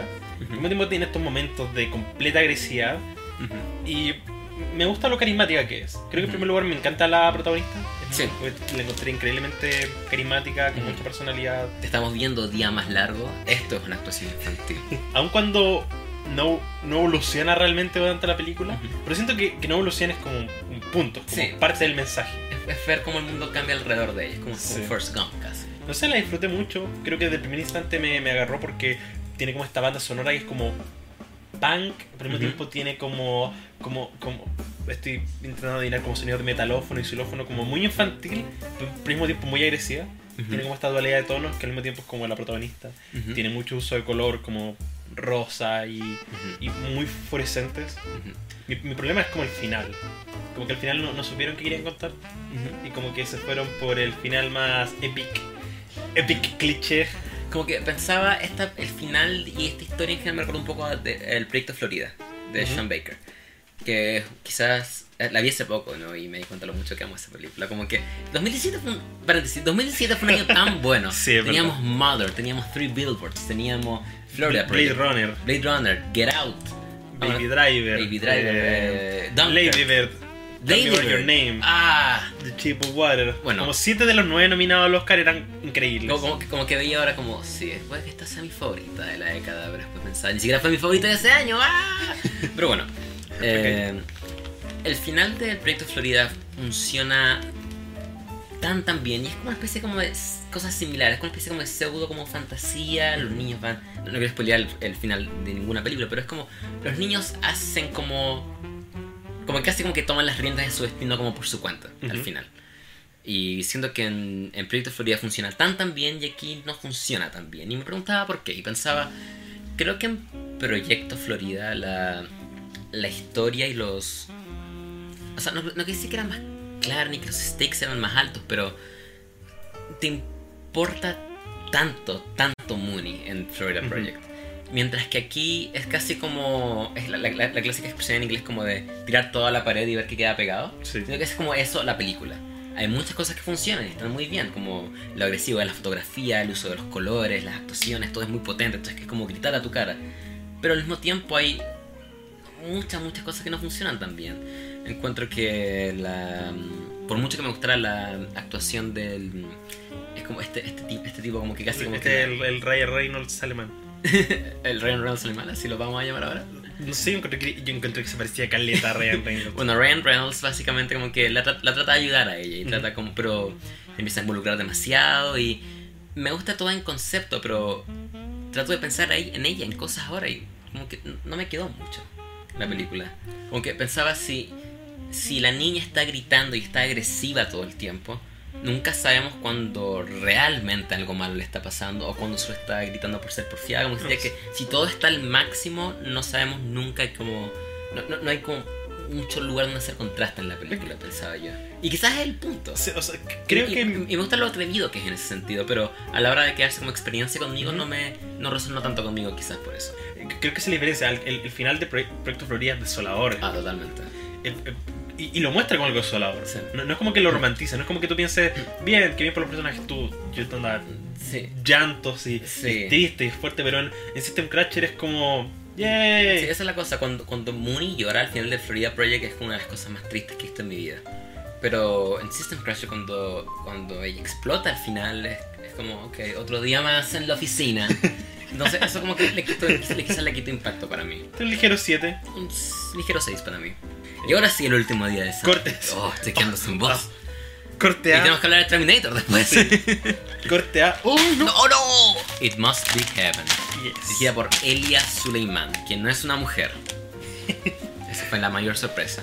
Em, Qué agradable película. sí, It es como ver, Heaven. es como Mr. Bean. Es como Mr. Bean, sí, me recordó mucho a estas comedias de eh, Jack Tati. De hecho, hay varias en Criterion Ujú. Channel, vayan a verlas. Eh, él hizo una película llamada, estuvo en movie, de hecho, me acuerdo en enero, se llamaba Playtime. Y quizás es una de mis comedias favoritas, probablemente. Es, es una comedia que está basada casi un 99% en el humor visual. Si Playtime habla sobre la tecnología y sobre lo loco que es el mundo moderno, Must Be Heaven habla sobre Israel. ¿Era Israel? No Palestina. Palestina, perdón. Lo, lo siento, lo siento, no lo sé. Acá, acá de destruir toda una comunidad, todo un movimiento de liberación. Pero bueno, es sobre, es sobre Palestina, sobre cómo el mundo mira a los a, a los palestinos y a Como una zona de conflicto. Y también cómo ellos mismos miran el mundo desde afuera, porque mm, es la historia de este director, bueno, es la historia de Elia Sí, Suleiman. Es, es ficción, pero él es el protagonista de la historia. Sí. O sea, el director es que no, no es solo, no es como que él solo actúe, él actúa de sí mismo como protagonista. Sí, y también está actuando la historia de él tratando de financiar una película llamada It Must Be Heaven. Así que es, es, es Es muy meta. Eh, y así es, esta, esta linda, linda comedia. Es, es un poco larga, en mi opinión, creo. Creo que Sí. Eh, sobreestima su llegada y su encanto en ciertos momentos, pero está tan bien como coreografiada y planeada que es Ujú. simplemente como una delicia de ver. Me gustó irme, a irme dando cuenta con la película como cuál es el mensaje que lo Ujú. quiere decir. Porque parte y... No, no te- no- nunca te lo hice en la cara. Sí. Parte de la media hora y la primera media hora es solo Palestina. Ujú, Y yo pensé que era solo como a ujú. día a día en Palestina, como este humor, gente ridícula, haciendo cosas, tipos que están como le diste alcohol a mi hermana y como que dice, no, ahora tiene alcohol y es como toda esa secuencia un poco ridícula. Y luego van a París. Y Cuando van a París, para mí la película como que baja mucho. Pero luego, él tiene esta conversación en donde él quiere vender la película y le, dicen, y le empiezan a hacer este comentario sobre pero cómo hay que hacer una comedia sobre Palestina. Nosotros estamos completamente con la causa palestina, pero hay tantos como... como, como- Que tiene tan poco conflicto, porque Sí, no como- sobre guerra. ¿Por qué no y como y y ahí me di cuenta ah, de esto trata la película. La película es un comentario sobre este tipo de película y sobre cómo uno espera de un filme palestino guerra conflicto y sufrimiento y es como una autocrítica sobre el hecho de que no todo es guerra. La gente vive ahí y como finalmente este contraste sobre la ya parisina y la vida en, no En él, él- él dice que es Nazaret pero no sé si él es, en la- esa parte es Nazaret pero Ujú.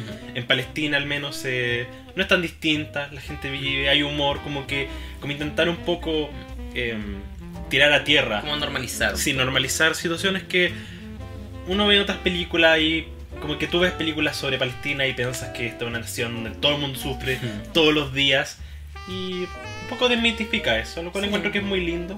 Tirar tus paralelos con la vida como en el primer mundo y Ujú. Palestina, lo que siempre es divertido. Creo que la razón que evitó que fuera más allá es que el humor es muy como hit or miss. A veces funciona muy bien y a veces funciona muy mal. A diferencia de, no sé, por ejemplo, de Alright con sus chistes, como Ah, que es rápido, si uno no sí. funciona al siguiente, ya está en el siguiente. Exactamente. O no sé, las películas de Lego, por ejemplo. Como que todo está pasando. A cada instante hay un chiste. Entonces, si algo te- como que no funciona, tiene otro chiste. En este caso, si el chiste que está en pantalla no funciona, va, va a tener que. sus buenos minutos. Para mí fue un, un potente 7. Em, sí, Está más cerca del sólido que del 8, pero mm, me gustó mucho. Selección Ujú. oficial de Palestina. El- y esta, esta sí puedo imaginarla Sí, también me imagino en el shortlist. Totalmente. Quizás está nominada también. Un ligero 7 de 10 para mí, me gustó. La vería de nuevo. Sí, la vería no. Sí, sí, saben que la vería de nuevo. Si ahora vi con mi polola, sí quedó dormida. Y la última, La- al fin. la película final. Al fin, conche tu madre. Después de tanto, tanto cine, qué difíciles son nuestras vidas. Joven Ahmed, dirigida por los, Los hermanos hermanos. ¿Tú no viste al final algo? No he visto Kid with a Bike, la tengo en Criterion en la lista. Si yo, yo he visto, porque ahora estoy haciendo, estoy en mi época, intentar ver todo lo mejor de la década. Ujú. Y vi Two Days One Night y me encantó. Uh. Y el mismo día que iba a ver esto dije, oh, caché que Kid with a Bike está en Criterion, así que la vi, me- también me encantó. Ujú. Fenomenal. Y al, ti- al tiro con, con altas expectativas. Y eh, de las tres es la peor a mi parecer, pero sigue siendo bastante buena, me, me gustó al menos. Yo sin haber visto nada de los Dardenne, pero estando más o menos... ¿Es Dardenne o Dardenne? Eh, Adam dice Dardenne, creo. Así que, Ah, ok. así que yo solo le di. Ok, ok, ya, vamos, vamos por tu pronunciación. Eh, que sé, que él se esfuerza en pronunciar bien los nombres, así que voy a confiar en su, en su cosa. Eh, estaba al tanto de que el estilo de los Arden era como realista, harta cámara en mano, cosas intensas, casi como los Safdie europeos, supongo, Ujú. una cosa así. Y me gustó bastante, de hecho, bastante, bastante. Sabía que este película venía con harta, harta polémica del Festival de Cannes, porque son estos dos hombres blancos, estos dos hermanos blancos, haciendo la historia de un joven radicalizado en el Islam, lo que uh, uh, uh, podría haber salido muy Sí. mal, pero encuentro que para lo mal que podría haber salido, lo hicieron con harto respeto y bastante bien, de hecho. Sí. Cre- creo que lo que más funciona es que la película no, no tarjetea o no seña- apunta directamente a como. Ya, todos los musulmanes son así. Ujú, La película es bastante echante que este es un sector. ujú. Y creo que finalmente intenta hacer un comentario sobre que la religión como sí puede ser un virus, como, Ujú. como el, el virus del fundamentalismo puede meterse en cualquier ser humano, en un Exacto. joven, en un... en- como que los niños son influenciables y con una mala influencia pueden como verse contaminados. Y me encanta como la película parte y tú al tiro lo ves en ese estado. Sí. Y la madre te habla sobre cómo él era él y dice, por favor, cómo vuelve a ser antes. Y tú, tú no tienes esto, tú tienes que imaginártelo. Para mí es interesante porque genera una barrera automática con este es un, un niño horrible y desagradable y, y, y es triste porque hay gente así que en la vida Sí. real y probablemente como que al, al menos te, te va a encontrar con alguien así quizás no de Islam pero hay muchos cristianos que son igual de Sí, o nacionalista, Sí. etc. Pero nunca deja de ser trágico, creo yo. Sí. Como, en ningún, o sea, sientes como lástima por este niño. sí, sí, porque, exactamente es, es un poco patético porque ves como estos adultos que están claramente manipulándolo, le, están, le están mintiendo. Y dices, oh pucha, desearía que este niño pudiera como. O sea, no sé si en ningún punto es. Porque el niño hace cosas horribles, legítimamente horribles en Sí. esta película. Y no quiero decir que su actitud es, es redimible o que. O si dijera, oh, lo siento, perdón, se arreglaría todo. Pero nunca deja de ser trágico y eso hace, creo que funcione el final también. Ujú. Ahorita vamos a explicarlo, pero el, me sorprendió mucho cuando terminó la película. Cuando terminó Corto Negro y fue como, "What? ¿Este es el fin? ¿En serio? Y, y considerando todo lo anterior, me, me, afectó harto emocionalmente. Creo que mucha gente va a sacar el mensaje equivocado de esta película. Encontré que es probablemente, junto a. mm, eh, por la gracia de Dios, es probablemente el, el elenco que mejor funciona de todo el festival que vi. Ujú. Onda, ninguna actuación débil en esta película, creo yo. no creo que haya una actuación débil pero de todos el protagonista es probablemente el que menos me gustó Oh, ¿en si tengo que arrancarlos creo que el protagonista fue un poco no quiero hablar del final pero siento que se caricaturiza un poco su trayecto al final no quiero hacer no, no voy a hacer spoiler pero Ujú. como que llega un momento en que su insistencia en lo que quiere hacer es como ya para tu weá O sea, es que entiendo, pero creo que eso está hecho para demostrar como el, el nivel a que una persona como radicalizada puede llegar. no no, no, eh, o sea, o sea, lo, lo entiendo mi problema es como no, no quiero no. Entiendo, o sea, pero considerando el hecho de que gente en si- similares circunstancias se pone chalecos bomba y van a, a como a moles a es que, es, que, explotar es, que, es no me refiero a eso me refiero a Oh, no. hacer una alerta de spoiler Alerta de spoiler para Sí, sí. joven Ahmed, si quieren, si no han visto, lo siento. ya lo siento, ya van a ser como 30 segundos. Tápense los oídos. El, el loco como que va a matar a la, a la, a la profesora Ujú. Y cuando no encuentra una cosa es como que busca otra, y es como que busca otra y empieza a buscar las cosas más ridículas y pienso como... co- Como que siento que la forma en que está ejecutada la escena es co- como que siento que como que se volvió un poco cómico. Por- Entiendo. porque como que va por el este intenta sacarlo y no puede y es como no hay, no hay- no hay- una forma más- efectiva y luego como que sube y se cae y, siento que cuando se cae y tú- vemos que el loco está en verdadero peligro y yo sentí como wow. Pero el momento en que se cae para mí es un, poquito cómico. Entiendo, pero creo que considerando el contexto del hecho de que se arrancó de esta como pseudo cárcel donde estaba, Ujú. está, está arrancando, sabe que lo pueden pillar, so- sabe que solo quiere como matar a esta profesora y es como su único casi como objetivo en la vida, es como un perro casi, como es un perro persiguiendo autos. Y creo que demostrar bien señal como desesperación y así como ese es el punto de quiebre. Y sino que eso es lo que hace realista como este cambio al final, donde como que pide perdón y está, o sea, no sé si pide perdón, está como mamá, mamá, está como buscando vuelta No sé si madre. creo que, Creo, que, pide perdón. creo que pide perdón. Y mm, creo que si no hubiéramos tenido este punto como de quiebre, Ujú. es- esa resolución final se, se me habría hecho como falsa quizá. Puedo entender, o sea, como lo explicas, puedo entenderlo, pero, pero para mí. No que la película no lo Es- para- creo, creo que fue un problema netamente de ejecución Ujú. y de que su actuación no me dio como que siento que su desesperación no se, no se, No se transmitió no se tanto. transmitió bien la actuación como que solo sentí que era un niño como, como que estaba buscando lo que encontrara como Ujú. Es verdad, por, por eso me sorprendió cuando terminó. Yo pensaba que aún nos quedaba como media hora de película. Y no fue como, wow, ese fue el clímax. Y que no creo que en retrospectiva puedo sacar esta interpretación, pero supongo que tienes razón que él, ese final se sentía casi como, uh, ¿qué va a ser el niño esta vez? Uh, que vuelva a ser su siguiente travesura. O sea, yo juraba que fallaba, después la agarraban y lo volvían de vuelta a la cosa. Pero terminó ahí, fue como muy brutal. Eso, a mí me gustó eso, sí. Ya, fin de spoilers. Sí, fin de spoilers. Fin de Ahora spoilers. voy a poner el timestamp abajo para que vuelvan a este exacto. Vale. ¿Qué nota le darías? Tenía un sólido 6. Para mí un sólido 7. Qué, qué- qué lindo. Y con eso Terminamos. terminamos yay, al Sam- fin. Wow, qué gran discusión de Sanfic, excelente.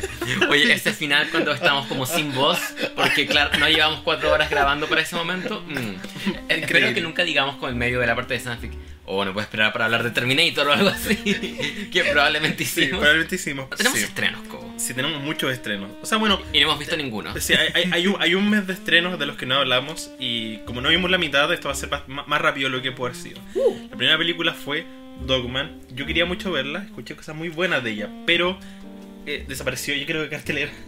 Creo que aún está en los cine arte de Santiago, como que aún si la buscas creo que es, creo que es posible encontrarla. De hecho tenía tenía entradas compradas para esta película en Oh. Del año pasado Ah, y decidí conscientemente no ir a verla. Eh, y Furioso, Hobbs y Shaw. Como tú viste todas las franquicias, todo lo que te quedaba de las franquicias Sí, la- para prepararte para esta película. Había visto las primeras tres, encuentro que son, son terribles. Pero ahora las vi todas y... Y la 7 es la mejor. Sí, la Y el- 7. el resto es ok. Sí. Di- Diría que la mejor es la 7, Ujú, muy de luego la 6, Muy de acuerdo. luego la 8, No luego la 5, luego la 1, Ujú. luego la 3, luego la 4 y al final la 2. Como que la 5 es donde todo el mundo encuentra que se volvió excelente. Sí, pero yo- Encuentro que es mucho mejor que la 4. La 4 Ujú. es terrible, pero. Em, no, la encuentro. Terrible la 5. O sea, la encuentro terrible, O sea, solo la encuentro no entretenida. Siento que al menos tienes a la roca y la roca es como una bomba de carisma donde la tires. Debo decir que no la he visto desde que la vi en el cine, pero la vi en el cine porque estaba muy hypeada porque todos decían como, Mm. uh, Rápido Furioso, eres genial, tiene la roca y voy y como que termina con Danza Kuduro y Sí, como- me encanta eso. Yo 16 años que aún escuchaba como el soundtrack de Saw diariamente. Es. Ok. Eh, esto no es true kino, esto... y solo... No, no, no. disgusting. No, eh, pero Hobbs and Shaw, ¿qué opinamos de ella? La película que, que quebró. La película que quebró nuestra relación con Anders, nuestra relación con tres estudios distintos, básicamente. Pero. Y es, mm, muy mediocre.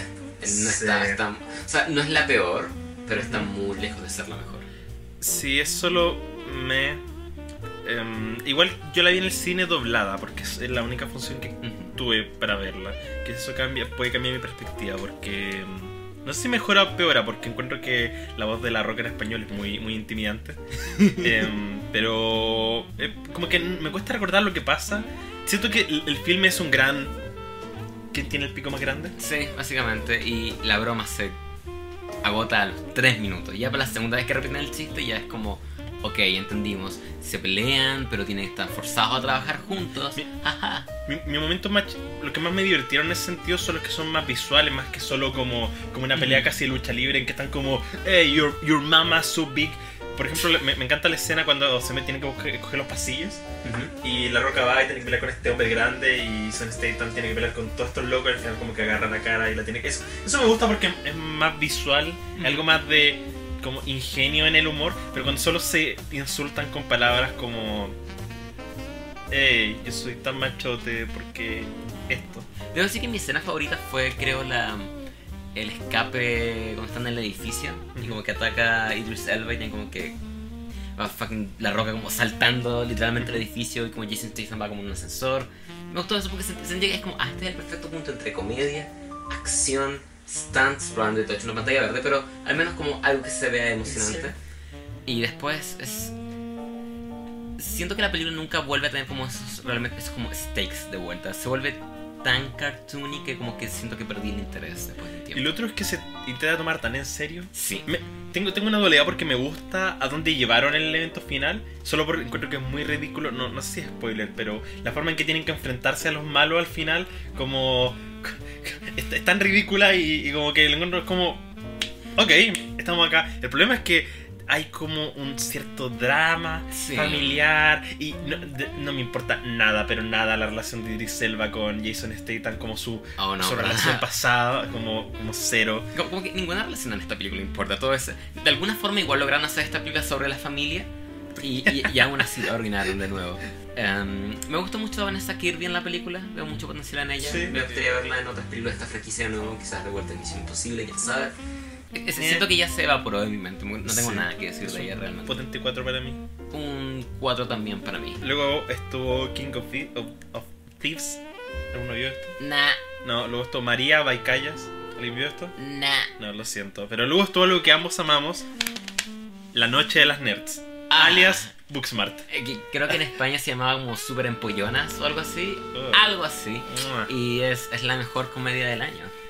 ¿O no? Bueno, para mí lo Sí. es al menos. O sea, bueno, supongo que me gusta más Under the Silver Lake, pero supongo que esta es más Ya, una pero- comedia ya, como, una como dere- derechamente pura. comedia. Sí, supongo que supongo que como la comedia más comedia, esta, esta es la mejor. Siento que Booksmart es, Es la super, para es la esta- Superbad de los Centennials. Como que Sí. Superbad hizo para los Millennials lo que eh, Booksmart va a hacer para los Centennials. Porque siento que es una película, como que siento que Bu- Superbad llegó como en una época, como en un momento tan... Como me llegó justo a la adolescencia, entonces un Ujú. filme tan primordial en Entiendo. como mi desarrollo de pubertad que como que es... eh, ha- habla de forma muy personal. Y siento que eso va a ser con, con los mismos adolescentes de ahora. Porque igual hay cosas que veo eh, acá, ciertas formas en que hablan los adolescentes que encuentro como molestas, pero es como es molesto porque como que para mí como adulto los adolescentes son molestos, no porque siento que la película haga un mal trabajo. Es Se, se siente algo muy, muy generacional. se siente muy auténtica la película y me, Sí. me llama mucho la atención eso. Me gusta eso. Ti- Tiene sí como que se estructura bajo la idea de... mm, em, ¿Cómo se llama esto? Em, eh, eh, el cliché de, ah, estas chicas tienen que ir a una fiesta, pero no saben dónde está la fiesta y tienen que pasar por A, B, C y D lugares. Pero siento que Olivia Wilde di- dirigió esto con, con- con mucha pasión. Se nota que es una persona... Y em, no sé si ella dirige, creo que es su debut. Que en Es su debut, sí. Que usó la cachada porque la vi en Doctor House. Lo siento. Pero No, no, no, no, me estás diciendo que no viste Cowboys vs. Aliens. no. ¿Cómo voy a hacer la próxima, la próxima recomendación? Maravilloso. Em, pero me, me gustó mucho su dirección. Es muy energética y se siente muy como reflejo de lo que estos adolescentes están pasando. Me gusta mucho también que a pesar de que se parecía la misma trama de Superbad de nuevo, encuentra cosas nuevas que decir como sobre tanto el privilegio o sobre lo, lo fácil que es como encerrarse dentro de un mundo y creer que uno está en la razón en muchas cosas. Es muy woke también.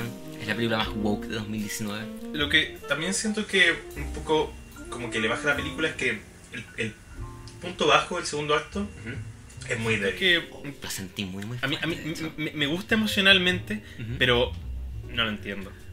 Como que, de hecho, la vi dos veces, porque la vi primero como online descargada y luego eh, la vi en función de prensa, gracias a Cinetopia. Como que la segunda vez sentía muy poco auténtico el, el- el punto bajo, porque Ujú. et- estas, personas, ellos nunca pelean en- durante la película. Nunca, sea- siempre, siempre son las mejores amigas como demasiado inseparables. Entonces, eh, cuando hay como, como este punto necesario de como de, oh, este es el momento de la película que los personajes necesitan estar mal, no entiendo de dónde viene, porque nunca este, este, este como cosas que se empiezan a sacar en cara, no, no, no las hemos visto. Ah, yo de hecho opino lo contrario. Creo que a pesar de que lucen muy amigas por fuera, creo que por dentro, durante toda la película han ido cerrando todas estas como pequeños como roces que han tenido. Como, que cuando, ah, esta chica dice como Malala porque ella tiene que seguirla, como es como su código que tienen de mejores amigas. Y es como ya, ok, están en desacuerdo, pero por la palabra van a seguir juntas. Onda esta, ay, no recuerdo el nombre de ninguna, lo siento Buxman, lo siento Olivia. Pero cuando esta otra chica está como, no, vámonos a la casa, ya está bien, ya vamos a la fiesta, pero esto que insiste, insiste, insiste. Eh, no sé, siento que est- están esas pequeñas semillas. Quizás, tienes razón que quizás la, el, la explosión fue como muy, muy grande comparado con los bien amigas que se veían hasta ese momento, pero no lo sentí em, infundado. O sea, como que me pasa que siento que o, como al, al, al intentar analizarlo, al intentar como usarlo, a racionalizarlo, esa es la palabra que quería usar, Ujú. Como que no tiene- sentido, pero siento que la ejecución como que reemplaza eso, porque me encanta ese momento. Está me encanta, muy bien me- grabado, me, me encanta como el, cómo usan la mezcla de sonido, el- cómo se mueve la cámara, me encanta la actuación, el diálogo, me encanta la ejecución, solo siento que el motivo como el papel de por qué está pasando esto como que es, es débil, pero No entiendo. es una magnífica película, me Sí, gusta está- mucho. Eh, es un filme que vería muchas veces Sí. que le- y que le diría a mucha gente que lo viera. Ujú. Tiene una boni- muy bonita fotografía anamórfica también, el soundtrack es genial de Dan the Automator. El soundtrack lo he estado escuchando muchísimo. Tiene el CD Sound System, tiene Dead Grips, tiene. ¿Cómo se llama esto? We got the punk. na, na, na. Eh, Ah, ah, es muy eh, divertido. Ay. Lamentablemente ya no está en cines porque nadie la vio, le fallaron. No, yo hice mi parte, estuve toda una semana en Twitter como ya, chiquillos, ¿por qué hay que ver Booksmart? Estuve toda la semana tuiteando sobre ellos. Si ya no la vieron, Sí, igual le dije a todo el mundo. Porque creo que, al menos de las películas que llegaron al cine, o sea, de mis películas favoritas del año, es como la única que ha llegado al cine. ujú, O sea, al menos que siento que necesitaba, porque Avengers Endgame me encantó, pero no, no necesitaba publicidad. Eh, es como la única que siento que necesita decir a la gente, vaya, vean esto. Y como esa hay dolor y gloria, que como que la gente tenía la oportunidad de darle su dinero, es como, vayan, apoyen esto, por favor. Y bueno, no sé cómo le habrá ido en espectadores. eh, yo creo que mal, porque O sea- para la segunda semana ya estaba fuera. Hay un personaje en esta película eh, que es como esta como amiga, no amiga, pero esta como chica millonaria que siempre anda en auto y tiene como este otro Ah, sí, la hija de. de. Ah. Di lo que va a decir. Bueno, ella tiene probablemente la, la entrada en escena más icónica de este año. Literalmente estamos viendo a, a las dos protagonistas hablar y de repente la película solo abruptamente corta a ella como entrando en un auto en cámara lenta. Y es Eh. hilarante, es maravilloso. Billy Lourdes, hija de Carrie Fisher. Well, you look at that. Miren cómo funciona Y sal- esto. y sal- puros pitudos, los hermanos, los Y hijos. salen, salen Star Wars, de hecho. Especialmente la segunda vez que la vi, me di cuenta de lo carismático que es todos los personajes. Sí. Como no solo las dos protagonistas, sino que especialmente las- cada uno tiene una personalidad, es lo que lo define. Em, Jared creo que se llama el, el chico rico, como que me encanta él porque él es como rico y patético un poco, pero igual es como, como de buen corazón. Como, como que al principio tú piensas, este es como el típico que solo quiere comprarse sus amistades, pero luego te das cuenta de que en realidad es como...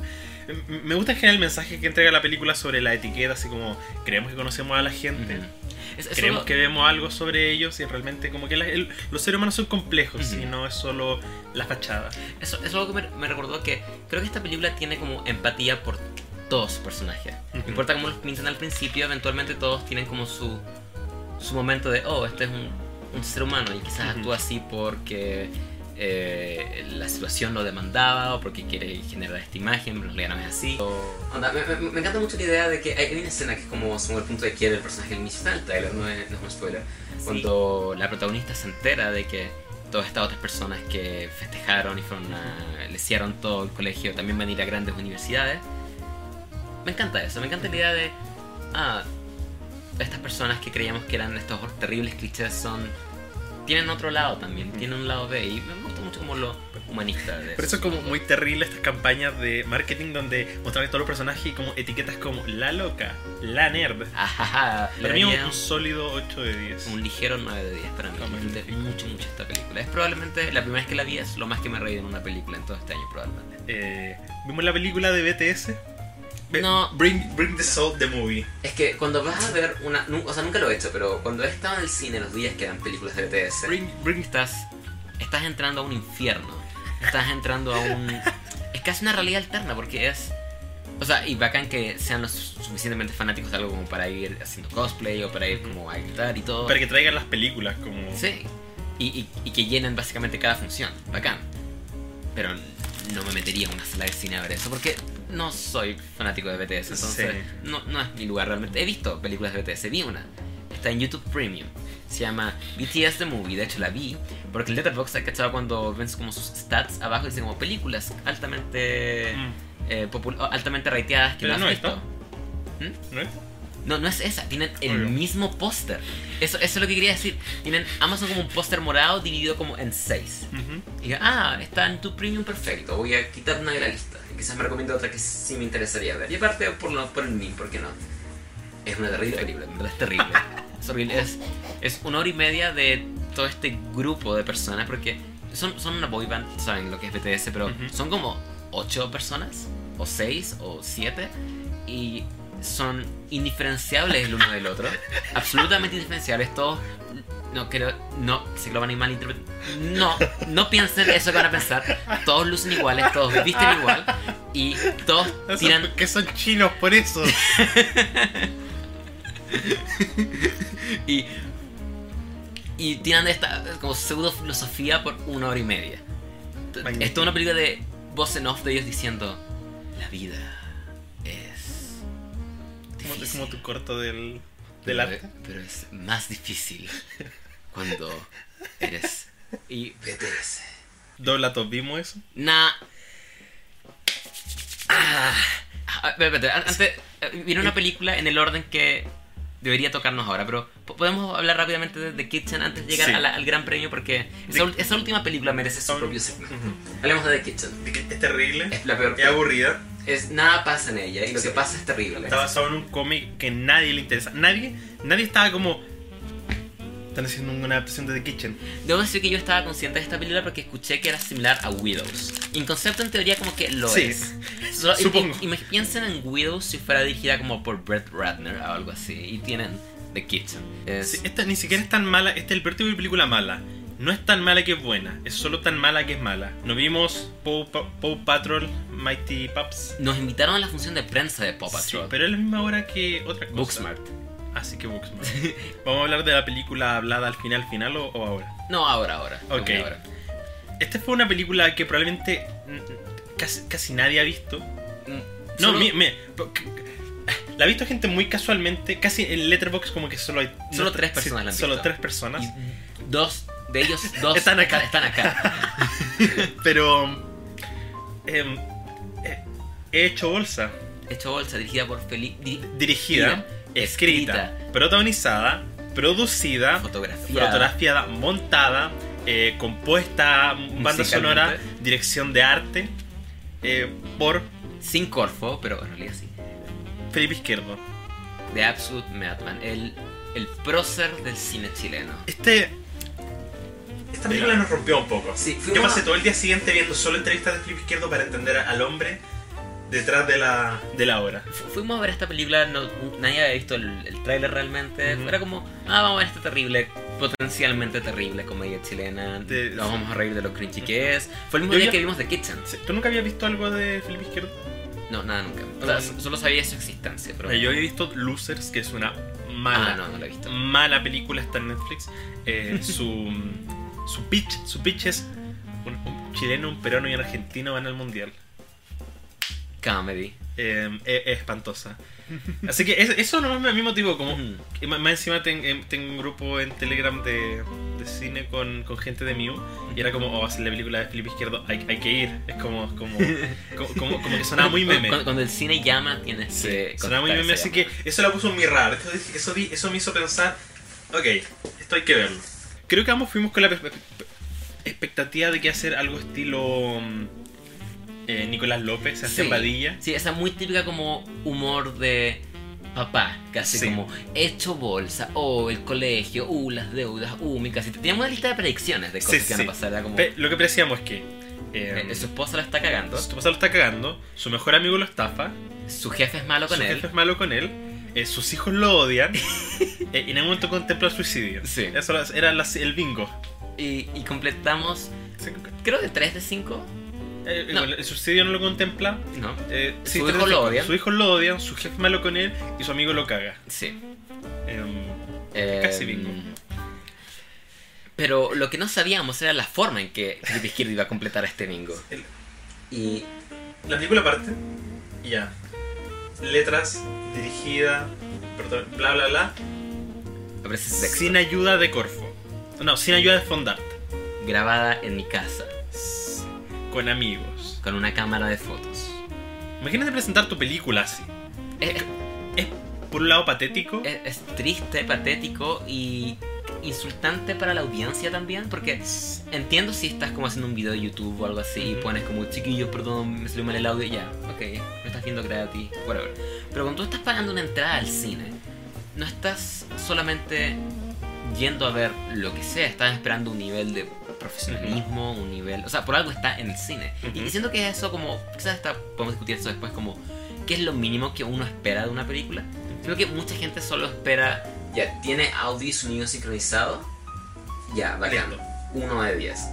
Pero lo que yo considero, un- al menos en mi caso, un 1 de 10 es, o un, lo que yo diría un 5 de 10, es solo una película que es una película. Tiene, eso es audio y sonido sincronizado para mí. Y de ahí partimos, la película parte en un 5 de Sí. 10, y de ahí sube o baja dependiendo de sus méritos o sus faltas. Pero Felipe Izquierdo, the, the absolute Matt, the Matt Titan of the Chilean cinema, hizo la película más lynchiana que David Lynch nunca ha hecho. Es la película más experimental. Es como que. Es, un experime- es el es como que- experimento más fallido. es como que vio una película de, de Terrence Malick y escribió un guion de Nicolás López para, para esa, esa presentación. Y, y los. Solo que Terrence Malick, incluso cuando no tiene tramas igual, sus películas lucen bien. Sí. Esto, esto luce. Imagínense como Terrence Malick como programando en VHS. A los 4 años. Imagínate que tú a los, a los Ebrio. 15 años hubiera intentado grabar con la cámara de tu papá una película de Terrence Malick. Creo que ese nivel de, de, de detalle en el que estamos Es hablando. básicamente como to- a todo el mundo le ha pasado cuando tiene que ser como la película para la clase de inglés. Ujú. Es, es eso, pero está en cine por algún motivo. Y Felipe Izquierdo, vamos a hablar un poco de Felipe Izquierdo Sí. y de su actitud como fuera de, de cámara. Tú eres el experto. Sí, sí, que yo tú- me vi toda la entrevista para entender al sujeto y es increíble el nivel de ego. Porque hay, hay- acá hay un tema muy, muy feo. Porque esta presentación de ya con cámara de fotos, con amigos, tiene, tiene dos aristas, a mi parecer. Una es, o quieres dar pena, para como, perdona, como para que la gente diga como, hey, Ah, no ya, puedes pero criticar la... Hizo en su Sí. casa. Y lo otro, que ta- también creo que es más probable y más horrible, es que él cree que esta película es como espectacular. Y a juzgar por El- sus tweets. Sí, él cree que esto es una obra maestra. Y esta presentación es su forma de decirle, miren, yo hice esta obra maestra y no necesité nada. Imagínense lo que podría ser Sí. si tuviera el dinero. Todos estos hueones que andan haciendo Booksmart y todas estas basuras que nadie va a ver, se gastan no sé cuánta plata en cámara y en sonido y no sé qué chucha. Y miren, O sea, mi película tiene una función al día, pero está llena. El Rey León está al 70% en 10 funciones. ¿Será que mi película es mejor que Rey León? Felipe Izquierdo. es, es hor- es- es horrible. eso. Eh, Hay una entrevista que recomiendo mucho, la voy a, voy a dar la referencia acá abajo. Bacán. que mm, él dice cosas como como yo fui a ver la otra película y la mía se, Se escucha eso. se igual que el resto no sé si la mía será muy bacano el resto será muy mal Felipe, se ve se ve Horrible. horrible O sea, Felipe. yo, yo- mi única opción o sea Felipe, detente. o acá o es una estrategia de marketing o él legítimamente no ve mucho cine Me encantaría ver la respuesta de él a las críticas. A sus 3, 1 de 10 en Letterboxd que hay. Porque son 3, 1 de 10. voy a revisar en ¿En Let's en- en- no, no, en, en IMDb porque en IMDb tenía como un 4 de 10 y era como más reseñas aún Em, Fe- Felipe, no puedes andar. Tiene un 4.9 con 13 reseñas. Fuck. No puedes, Felipe, no puedes andar alabándote a ti mismo porque te diste muletas o porque te diste rueditas de entrenamiento. Felipe, estás hablando del hecho de que no le diste catering a tus actores. Y por muy amigos que sean, son en cierto modo tus empleados. Y tienes que tratarlos con la dignidad humana básica que un ser humano merece. O, o- o por último, sí. Como que yo puedo entender por último ya. El loco no tenía plata. El loco quería hacerlo con la menor cantidad de plata posible y le pidió la paleteada a su amigo. Solo quería crear. Es un artista buscando crear. Incluso en ese caso, el que él salga de entrevistas como. como. como masturbándose a sí mismo sobre esa idea, como, no, bueno, yo, como, como dar a entender que esta no fue una decisión monetaria, como que esta no fue una decisión. Como, como de necesidad, sino que Eso él, debió. si él, porque dijo, bueno, me puedo ahorrar plata no, no comprando catering. Él dijo, porque él, la forma que dice, dice, no es que yo no la quería hacer con tanto cable y gente comiendo, y es como... Yo, yo vi, hay una entrevista en, en Criterion de Pedro Almodóvar, como de de Felipe Izquierdo, claro. Entrevista en Criterion con Felipe Izquierdo. Magnífico. Me encantaría eso, pagaría por eso. ¿Y, y Eh, qué en decía el en- Pedrito? en- en Criterion de Pedro Almodóvar, que es como de final de los 80, en donde él dice que la mayor cantidad de su presupuesto, la mayor lo invierte solo en comida, porque él encuentra que si la gente está feliz en set, como que la película va a salir lo mejor Y, posible. y que- créanme, como alguien que ha trabajado en sets, la comida es lo más importante. Tener un equipo contento, como muy sabiamente decía Pedro, es lo más, más importante. Porque cuando no hay comida, cuando no hay café, cuando no hay ese... Solo, solo, solo la, siquiera saber, solo estar consciente de la posibilidad de que puedes parar en un momento y buscarte unas galletas, el, el mood, como la, el ambiente, ¡boom! cae miserablemente y no hay nada más deprimente que estar trabajando con un equipo que claramente no quiere estar ahí. Lo que es cuando no les empieza a importar, cuando el sueño empieza a quedar más o menos, cuando la fotografía te queda, ay, nomás que se metió la caña y ya lo arreglamos, lo arreglamos en post, cuando haya comida. Em, pero básicamente esa es toda la película de Hecho Bolsa. Sí, y él dice cosas como, por ejemplo, que la, la actriz principal como que hizo entrevista y en la entrevista llevó la cámara y empezó a grabarla al tiro. Y, y- y como que obviamente toda la gente involucrada son amigos de él. Entonces él se puede dar la libertad de, de que yo le dijera, no, filo, weón, no, no, me- no, no haya comida, no me pagues, total.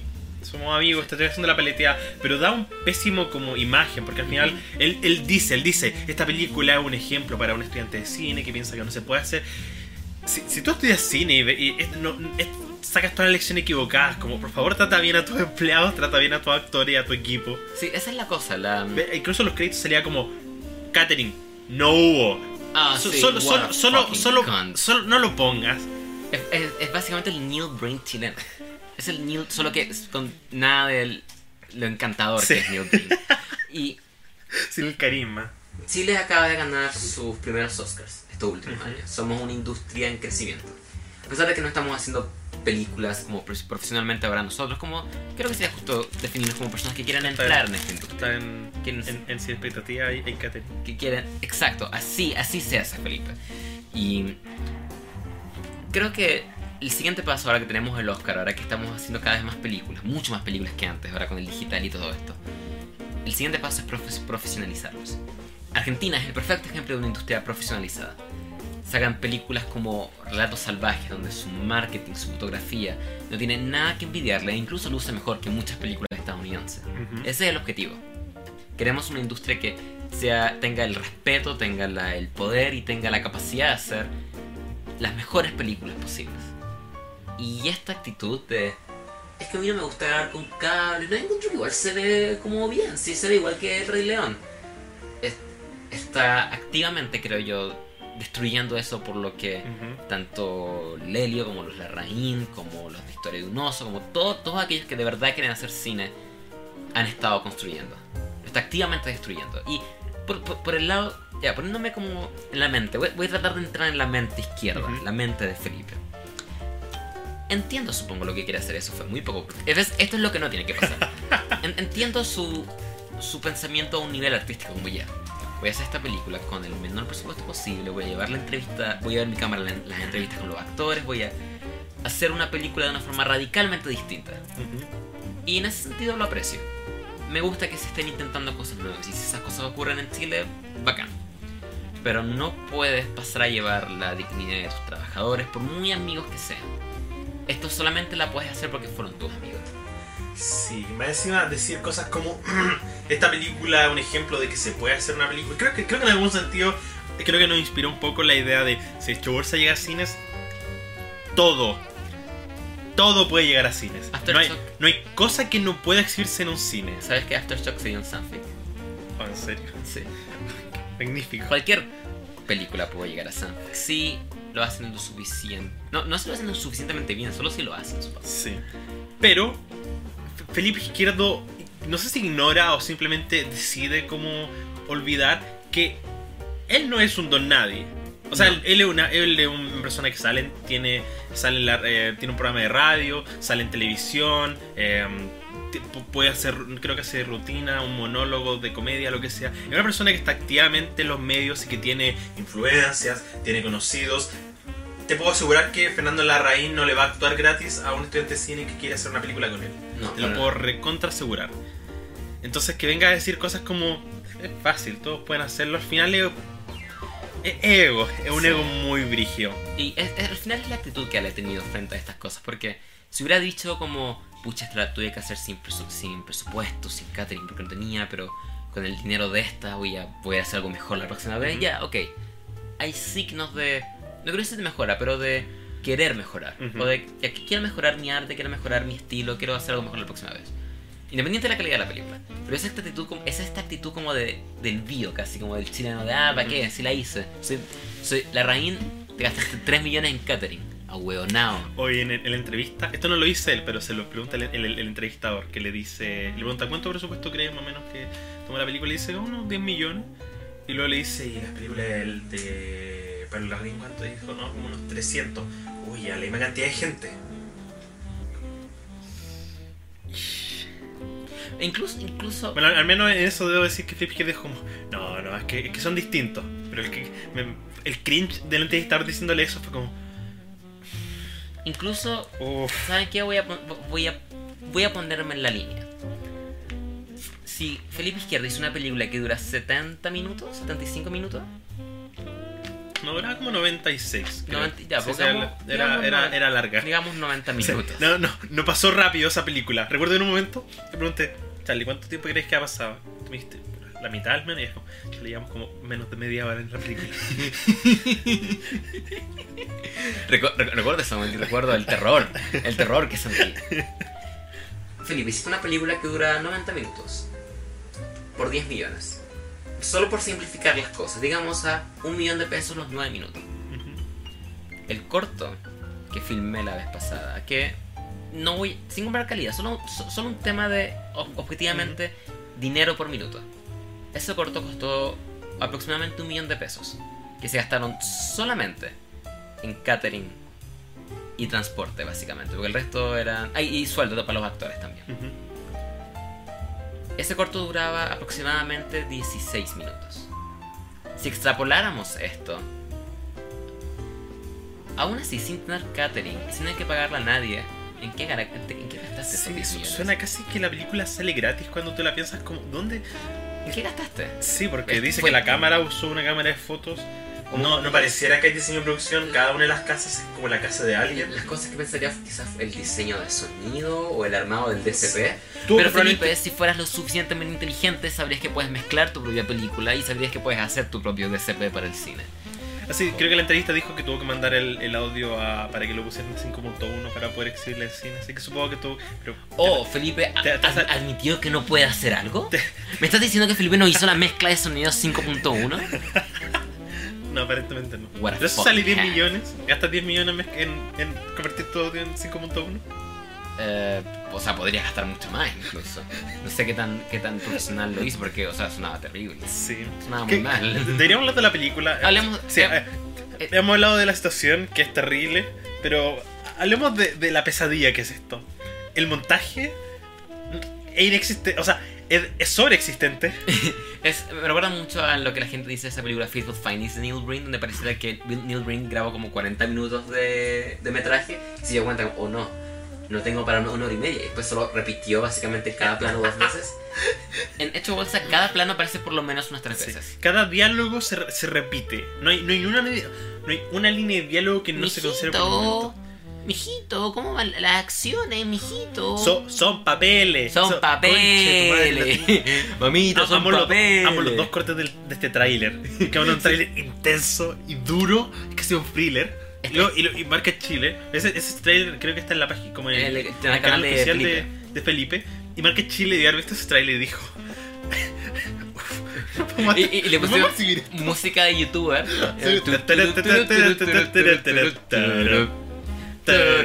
Y, y- y- y las líneas más como de comedia que puedes Sí. poner.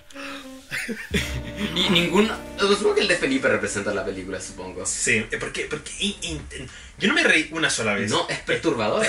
En verdad me sea, creo que ambos en un punto como que solo estábamos como con los oídos tapados, enterrados en el asiento, esperando a que esta experiencia terminara. Y este personaje principal es el tipo más miserable y Sí. desa- él solo toma malas decisiones y, y- y la película lo recompensa por eso. Ujú. Él solo y esto es lo que él admitió en entrevista. Él dice como el personaje como que solo como que se va hundiendo y como que parte con un problema y lo va. Pero el problema es que el comentario que el film intenta hacer, que según es sobre el destino y sobre cómo uno no le puede torcer la mano al destino, es que la película recompensa esta actitud. El filme, no sé si diría tal vez como decir que lo romantiza, pero actúa como que él finalmente da lo mismo las cosas horribles que hizo. Todo está bien. Felipe Izquierdo es tan bacán que se mete una empresa para quebrarla a propósito y, y la hace aún más exitosa. Sí. Em, ha- hay una escena en esta película en que, en que Felipe Izquierdo tiene una hija y su hija está con un tipo que según él es drogadicto. Y él se da cuenta de que el papá de este niño el presidente de Endesa o trabaja en Endesa, algo así. Así que él como que eh, pasa de pensar que es un drogadicto y que tiene que echarla a, a querer querer un puesto en entonces quiere ser su amigo y le dan eh, pasaje a La Serena para que Vaya, vaya, para a que vaya, vaya, vaya a culiarse a su hija. Y es un chiste sobre el pH que nunca voy a olvidar. Sí. Nunca voy a olvidar ese chiste sobre el pH. Ah, También intenta asesinar a su madre. sí. Em, y es, es todo tan bizarro. Porque él parte. Su papá muere y le heredan 70 millones. Y él los usa para pagar una. Yo, yo no entiendo mucho de economía, pero él supone que Fe- Fernando Larraín tiene una deuda y Felipe Izquierdo es su aval. Pero Fernando Larraín no paga la deuda, así que ahora Felipe Izquierdo es el que le cae la deuda por ser el aval. Claro. El tema es que él hereda 70 millones, que son justos, justo para pagar la deuda. ¿Y por qué le pasa la plata a Fernando Larraín y no la paga él? Si es su deuda ahora. Supongo que en teoría ambos son codeudores ahora y, eh, y Fernando Larraín podría haberla pagado también. Pero cuando.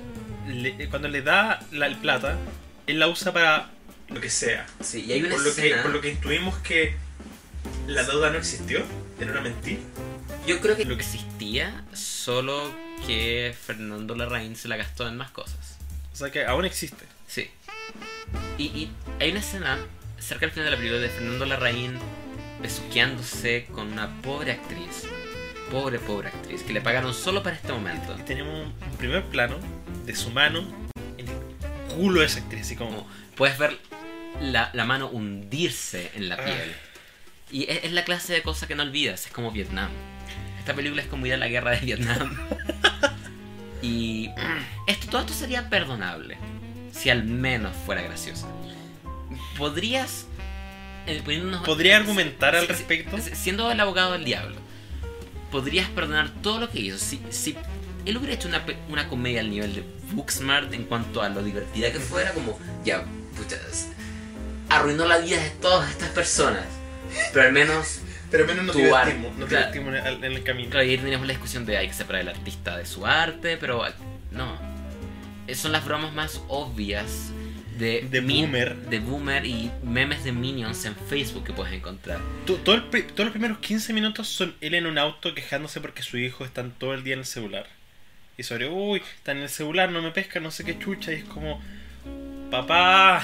Ah, estos millennials y sus teléfonos, estos jóvenes y sus y, y sus locos teléfonos que harán todo el día. ellos Y tiene, y tiene, tiene comentarios tan woke cuando tiene la reunión con la profesora y empieza a detallar, decir. Oh, empieza a tirar todas las truth Sí, bombs, empieza a meter todas las trupos y dice como, dice como uno envía al niño al colegio y uno termina aprendiendo más que él. ¡Boom! Y, y se supone Boom, que lo- la- una audiencia tiene que estar como riéndose, pero aprendiendo también Sí. al mismo tiempo. Y Refle- Reflexionando sobre la realidad. Felipe tiene la audacia, la valentía de, en partes de la película, poner como imágenes en el cine, imágenes de gente en el De cine. gente riéndose. como- riéndose de pues, su es- película. Es, es- meta, es muy meta. Y, y se supone que tengo que pensar que eso era profundo o algo así. Ándate a la mierda, Felipe. Hay, hay un momento en que Felipe Izquierdo muere y va al cielo y se encuentra con Rafael Gumucio, que es San Pedro. Yo pensé que, yo honestamente pensé que después de Por Actitud no iba a tener que ver a Rafael Gumucio en una película, pero. Pero aquí estamos. No sé, hay algo redimido. No, no hay, No, hay nada horrible. es la peor película que vi en todo el año. ¿No tuviste esta...? Ah, yo creo que tu Sango Verite Sí, es un poco peor. Pero yo siento que están las dos caras de. Tengo una lista en Letterboxd de todas las películas chilenas que he visto rankeadas. Y al, al final está Hecho Bolsa y Aftershock. Y siento que ambas son la misma, el mismo problema, pero dos aristas. Aftershock es lo que pasa cuando le das un alto presupuesto a alguien que no tiene talento. Y Hecho Bolsa es cuando no le das nada de presupuesto a alguien sin talento. In- incluso es divertido con Aftershock porque incluso con ese presupuesto grande que tiene, Nicolás López trata de hacer algo que requeriría aún más presupuesto incluso. Oye, qué inteligente. Y, y supongo que podrías argumentar también, junto no al abogado del diablo. Ya, pero ¿cómo vas a hacer una película buena si no tienes dinero? Primer. Upstream Color. Estoy seguro que Premier fue más barata, porque Premier fueron 6 mil dólares, 6 mil dólares son como 5 millones. Ujú. Eh, Following fue con 7 mil dólares. Y Christopher Nolan ahora es como, como el director más importante de siglo. Onda, vean los cortos de los Safdie. No necesitas dinero para hacer algo que luzca profesional o talentoso. S- Siento que al menos solo sería mala. Como, como que se quitan los primeros dos minutos donde él habla, donde él da este patetismo sobre cómo... Sobre como, ay, lo siento, no tengo dinero. Siento que por último podría pensar, ya, es terrible pero lo intentaste. Pero como que siento que mató esa carta. Siento Sí. que no puedo defenderla en ese sentido. Siento que solo es muy mala. Y eh, no sé, la edición eh, que corta como cada fotograma. Ujú. Especialmente hay una escena en que hay muchas escenas en que no está pasando nada, pero tenemos un corte. Sí, una una es- pesadilla visual. Es- ese es una, un engaño para que la gente piense, ya no me estoy riendo, pero ah, pero algo artístico está pasando. Entonces Felipe es tratando de engañar a su audiencia que, ya pucha, no tengo nada de material de comedia acá. Nada está pasando en esta escena, ¿qué puedo hacer? Ah, voy a cortar cada fotograma y hacer un montaje horrible, que es una sobrecarga sensorial en tu audiencia, y voy a ponerle el sonido más fuerte posible para que la gente en la audiencia solo se tape los ojos y no vea más mi película. Y, y- y imaginen que algo bacán está pasando. Y como tú decías, es. Podría, se podría defender esta película como un fallo artístico. Al menos lo intentó. Pero cuando te pones rueditas de entrenamiento, cuando te, cuando te autodas muletas, cuando te autogolpeas a ti mismo para después dar lástima, te pones rueditas de entrenamiento, cuando te, cuando te autodas muletas, cuando te autogolpeas a ti mismo para después dar lástima, No, No. per- Perdiste, perdiste esa, esa carta, ese comodín. Era tu única redención, Felipe.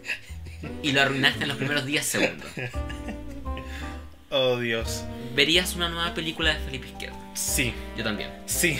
Que, que- que estoy un poco. Siento que lo único, lo único positivo es que eh, eh, es, una, es una visión tan demencial de una película que.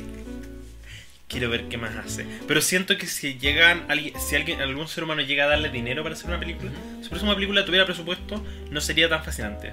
Probablemente sería algo. Tuvimos algo mucho menor. Nuestras expectativas fueron Íbamos- subvertidas, pero, íbamos- pero al revés. Sin expectativas. Y aún así las destruyó. Sí. Em, Un 1 de 10. sí, un para- absoluto 1 de 10. Para bolsa. Si pudiera le pondría un 0. Creo que es la única creo que de las pocas veces en que yo he pensado esto, esto, esto es un 0.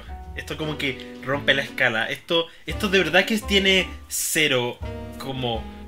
Oye, o sea, yo sé que, que el- eh, lo, lo de las notas es, es un, Eh, es un es- es constructo todo un tema, y podemos- el- es un constructo y el 1 es el mínimo, pero siento que como que me da hasta lata ponerla en la misma bolsa que no sé, algo como otras películas que he puesto uno. Siento que esto está Hasta como de Kitchen, incluso que hablábamos recién. Sí, como que, como que es- siento que hay que tengo, tendría que replantear mi escala para meter estas cosas en, en otro, en otro lugar. ¿Dirías que está al nivel de algo como Hembra?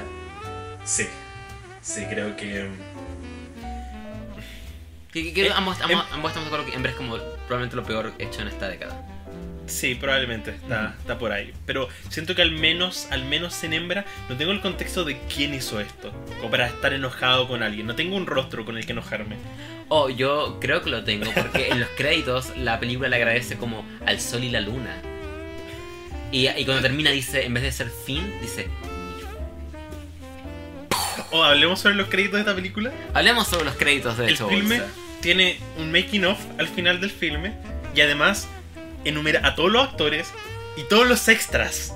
Hay como, por ejemplo, no sé, está como em, Pedro de los Apóstoles, que es un personaje que sale dos segundos y sale, no sé, Juan González como Pedro. Y empieza a enumerar, no sé, persona con el dron. Ah, y también consigue tu mejor dron. Felipe, entiendo que listé sin presupuesto, pero tenías que conseguirte como activamente el peor dron posible. Yo, yo yo- o sea, yo no, yo no sabía esto, pero, o sea, La película baja su resolución cuando ves te, te- los te- planos. te pregunté como durante la película que de repente es como, como que en, los- en las secuencias de Donan hay como unos, unos como, como Ah, como, un warp, una Sí, cosa así. y tú me dijiste que es como porque probablemente lo estabil tiene que ser como un post de estabilización. Eso, hicieron una muy mala estabilización en post o simplemente el dron arruinó una imagen de, de fuente. Ah, ya. Porque pensando en, en retrospectiva, no creo que Felipe haya hecho. eh, digo Felipe haya hecho porque él hizo todo. Así que probablemente tuvo la mano en todo. Dudo que Felipe haya hecho postproducción de imagen en ningún plano de esta película. Así que probablemente las imágenes venían de fuente así. Porque el dron era terrible. Magnífico. Increíble. Eso Eh, fue. eso fue- Quedamos hechos bolsa. Quedamos hechos bolsa. Ojalá que Felipe vea esto. Sí, La- es- sí, esa es la cosa. Si Felipe reacciona, que creo que tú lo has mencionado, si Felipe viera tu review, que de hecho, véanla, creo que es la mejor review que el Coba ha hecho. eh, me divierte, la he visto muchas veces, de verdad me divierte mucho, véanla ustedes también. Si Felipe viera todas estas, todas estas reviews, o la review, porque no hay ninguna otra en YouTube. Sí, no, y dudo mucho que lo haga. He revisado y ahora, ahora si tú buscas hecho bolsa, mi, mi resultado es como el primero, el segundo. Me encanta eso. Así que yo creo que la tiene que eventualmente. Si yo fuera él, Ujú. metiéndome en su mente egocéntrica, él está- yo estaría, yo estaría buscando en YouTube Ujú. como hecho bolsa, ¿qué pasa? Y si la ve y responde como, jaja, buena review, o jaja, sí, tienes razón, como onda, no sé, un, un tipo Neil Breen, o un tipo, no sé, como este tipo que hizo The Missing Bulk. Ujú. Pero si responde a lo Daddy Derek o si responde como negativamente, ahí, ahí perdería es la única Posibilidad de Sí. que podría tener por él. Aún puedes redimirte, Felipe. Aún puedes. aún puedes. Ah, No tu película, pero tú como persona, como ser humano, aún puedes, tienes la oportunidad de ser alguien digno de respeto. Y supongo que solo el tiempo nos dirá qué pasa con Felipe y su, su loca mente. La próxima película, hablando de mentes locas, es de nuestro mejor amigo Luc Besson, Ana. ¿Vimos esto? No. La siguiente, peli- la siguiente película, ahora, sí, supuestamente. presentación oficial de Chile en los Oscars, Uh, es Araña. Eh, eh, Eh, eh, ¿Nos gustó esta película? nos gustó mucho esta La película. vimos hace ya mucho tiempo, como que siento que me cuesta un poco acordarme, pero... em, bueno, Andrés Wood, ¿has visto algo de Andrés Wood? He visto Violeta Cefalocieras. Sí, ¿qué te parece? Me carga. la encuentro muy aburrida. Pero, ok, no, la vi en el cine cuando salió hace mucho tiempo. Tenía 14 años cuando la vi. Quiero darle la, El beneficio de la el beneficio de la duda que quizá no era un epic cinephile en ese tiempo. Entonces, quizás mi. Recuerdo que me gustaban mucho las secuencias de canto en esa película. yo, yo no la he visto, así que Eh, solo- creo que es Francisca Gavilán la que hace de Violeta. creo que sí. Bueno, quien sea que haya sido la actriz, creo que es ella. Gran trabajo, gran trabajo. Solo creo que recuerdo que tuve problemas de pacing con ella, encontré un poco Sí, bueno, pero En, en cualquier caso, he escuchado cosas bien malas sobre ella, así que es como su peor película hasta donde he escuchado, pero a mí me encanta Machuca, es probablemente mi película chilena favorita, junto al Chacal de Nahuel Toro. Pero Araña, su vuelta a un largometraje en Ujú. 8 años, la controversial película. sí, a mí me encantó. Sí, es una película muy inteligentemente hecha.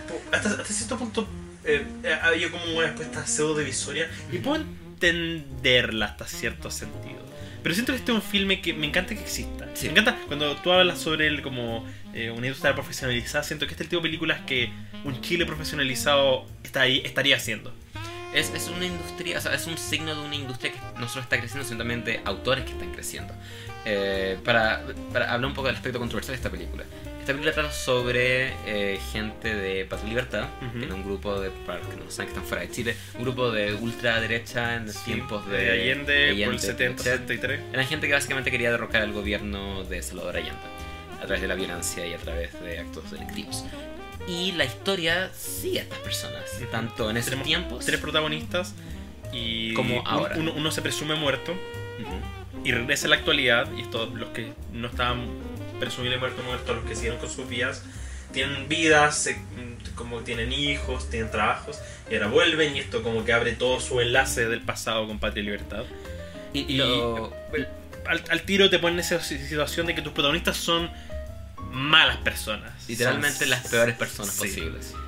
y eh, puedo ver que haya gente que piense que el filme romantiza porque la película toma una visión un poco romántica, literalmente, como que eh, hay, hay un triángulo amoroso en la película Ujú. y como que tiene todo este aspecto del, de como el amor que había entre ellos.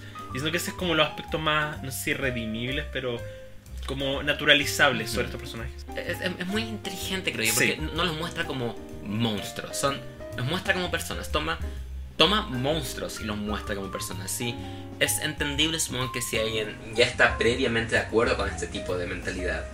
Que si ve esta película podría estar decir como, oye, Sí, bacán, estoy de acuerdo. estoy de acuerdo con todo lo que los personajes hicieron, pero creo que eso revela mucho, mucho más de la persona viendo que de la película en sí. Y tampoco creo que creo que nunca el filme amarilla en el sentido que nunca siento que la película un poco justifique No, o deje nada, especialmente con el final. Sí. Siento que la película es muy tajante en esta gente mala Sí, que hizo cosas malas. y que ahora está como en el poder. Sí, y finalmente lo que más amo del filme es cómo hace un reflejo sobre cómo esta gente no se arrepiente de nada de lo que hizo.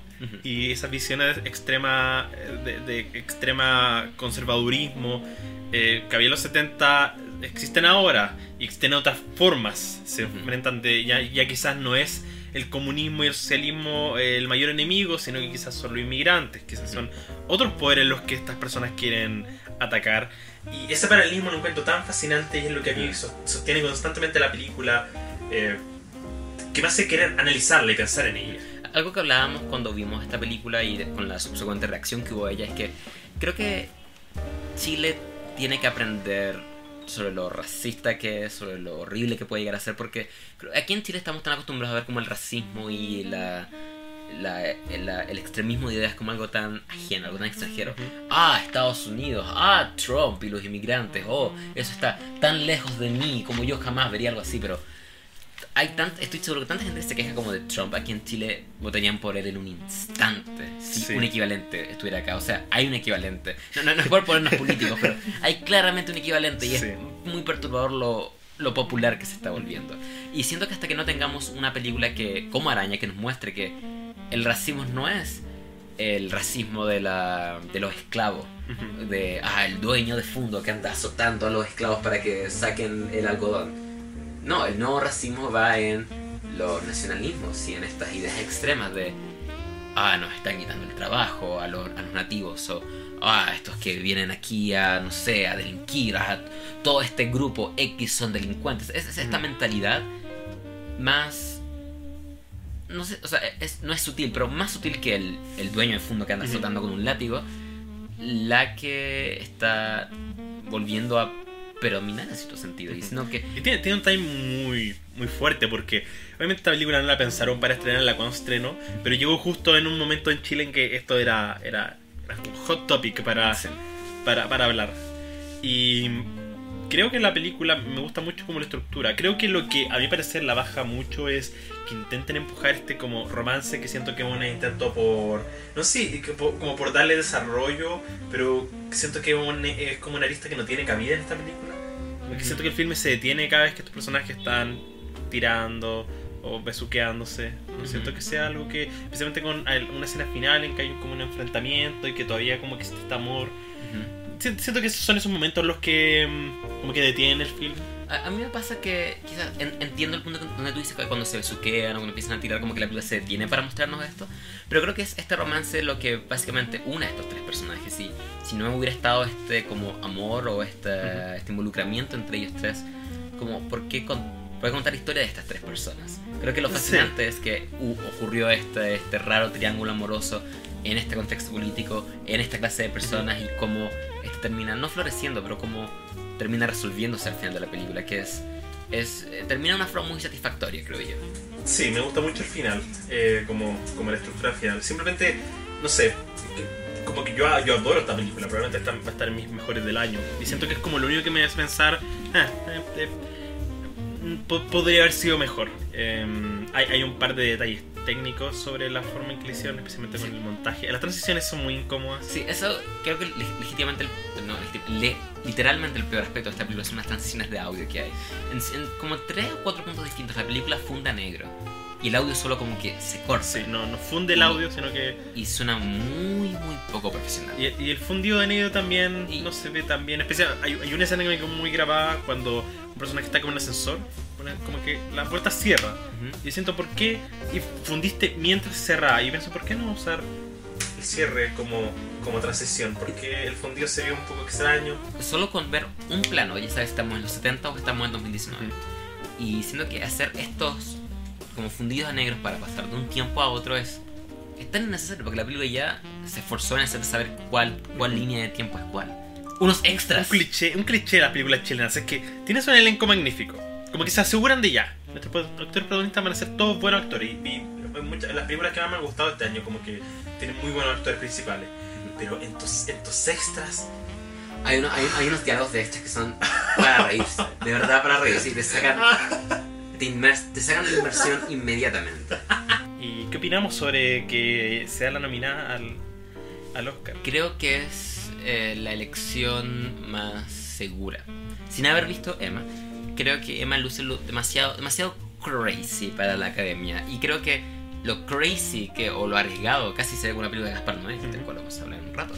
Creo que eso casi que supera eh, el, el nombre que es Pablo Larraín, que es un nombre ya conocido para la academia, que ha ganado Oscars antes como productor al menos.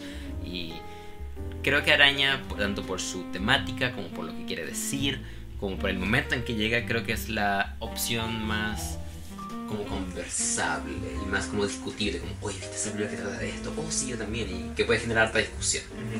Creo que amaría mucho que Araña fuera nominada porque la adoro. Legítimamente encuentro que es una fenomenal película. Pero me. Si bien Emma puede ser muy loca, Araña no tiene distribuidora en Estados Unidos. Andrés Wood no es un nombre en Estados Unidos. Entonces siento que por muy buena que sea, va a pasar. No creo, ni siquiera creo que llegue al shortlist. No, es un Como- año muy... ¿Tú, tú viste El Ángel? ¿La película argentina? No, no la he visto, pero quería Así hacerlo. como que e- ese es igual a- me encantó el año pasado y ni siquiera llegó al shortlist y me hace pensar que o sea no, eh, es una realidad que los Oscars son una compañía de marketing y por muy buena que tu película sea si no tienes un- una buena prensa detrás simplemente adiós Y también Parasite va a ganar, así que para qué Sí. esforzarse. Eh, para mí es un sólido 8 de 10 Pero a mí, quiero verla, quiero verla de nuevo también quiero verla de nuevo. Creo que ya no, ya no se puede porque ya no existe. Sí, pero en, la, la otra semana voy a Chillán y allá en un cine independiente la están dando, así que probablemente ya mis papás a verla para poder, para que ellos la vean, si es que Bacán. llega a tener como muy, más movimiento y porque yo quiero verla, ¿no? Yo le daría un sólido 7 de 10. La próxima película es Historias de terror para contar la oscuridad. Creo que esto es como bastante rápido. Ah, Eh, sí. A mí me gustó, me encontré linda. Siento que de- lo siento.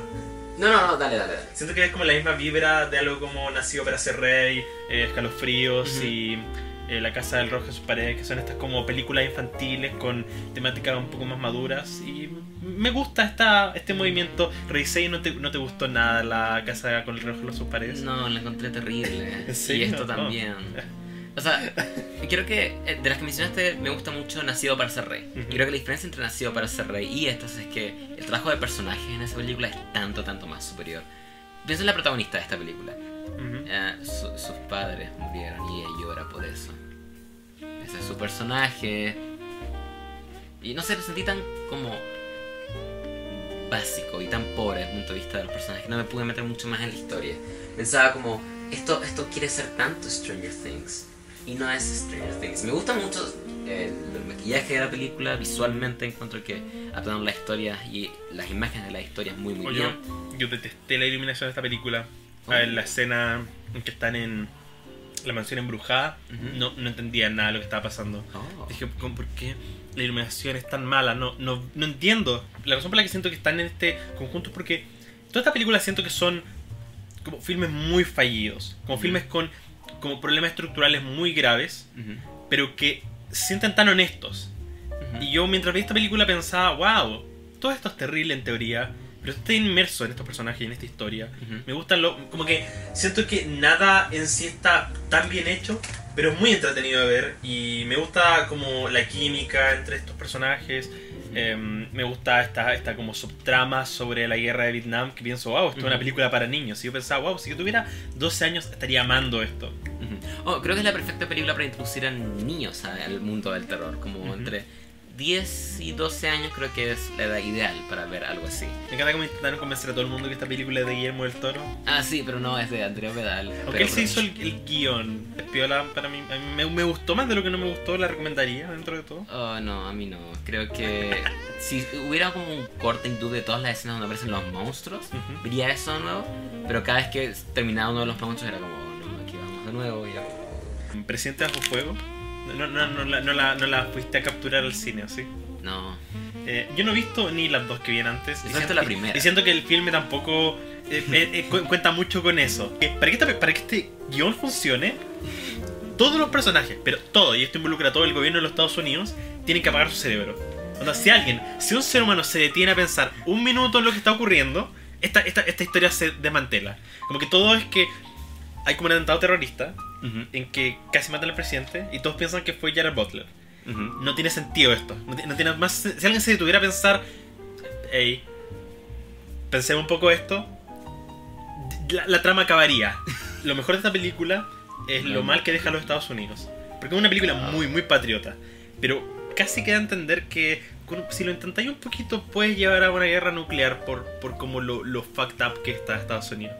Como que puedes convencer a... Es muy fácil convencer a mucha gente de que entra a una guerra nuclear. Es un sólido 3 de 10. Avancemos. La siguiente película que sí es muy buena es La música de mi vida. Oh, Blinded by the Light. Quería ir a ver esto, pero no pude porque duró una semana y se fue de todos los cines. Esta película es increíblemente cheesy y cursi, pero es hermosa. Es sobre un chico en Inglaterra quien es, es pakistaní.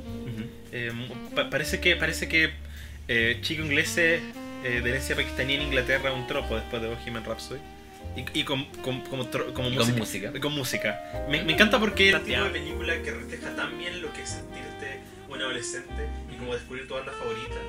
Siento porque te habla, como leer sus letras. Me encanta que el momento en que él descubre la música de Bruce Springsteen empiezan a aparecer las letras y él sale a la calle y como que se pone contra la pared y sale, y sale las letras y es, es tan cheesy, es muy cheesy, pero es, es tan hermoso su forma de capturar la adolescencia y lo que es como...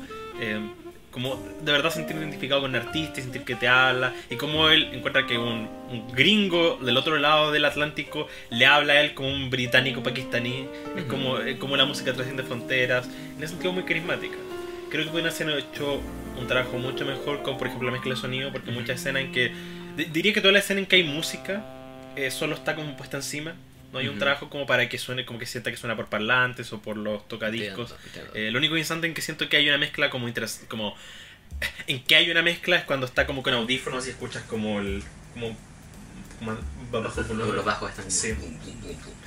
Em, pero todo es es muy cheesy porque es muy cursi onda el protagonista quiere ir con una chica y la música le da la, la valentía de ir por su chica y él tiene que enfrentar a su papá eventualmente y todas estas cosas que tú sabes que van a pasar pero siento que esta mirada un poco más refrescante y original va encima con la música de Bruce Springsteen hace que sea muy entretenida y muy carismática Recuerdo que me, cuando, cuando la viste me dijiste que te recordó a Sing Street un poco. Sí, es muy, eh, tiene ese sentido como de, como de una, no sé si como en of age, pero un filme de adolescente donde la música re- representa esta, esta como motor que te da como la oportunidad. Como, como sentir que por la música puedes hacer las cosas, por la música puedes enfrentarte a tu familia, a tus problemas, conseguir la chica. Y me gusta ese como, como no sé si subgénero, pero esa película donde la música es un motor de, de movimiento y de acción. Supongo que habrá que ir a ver. Oh, pero no, no se puede. Duró una semana.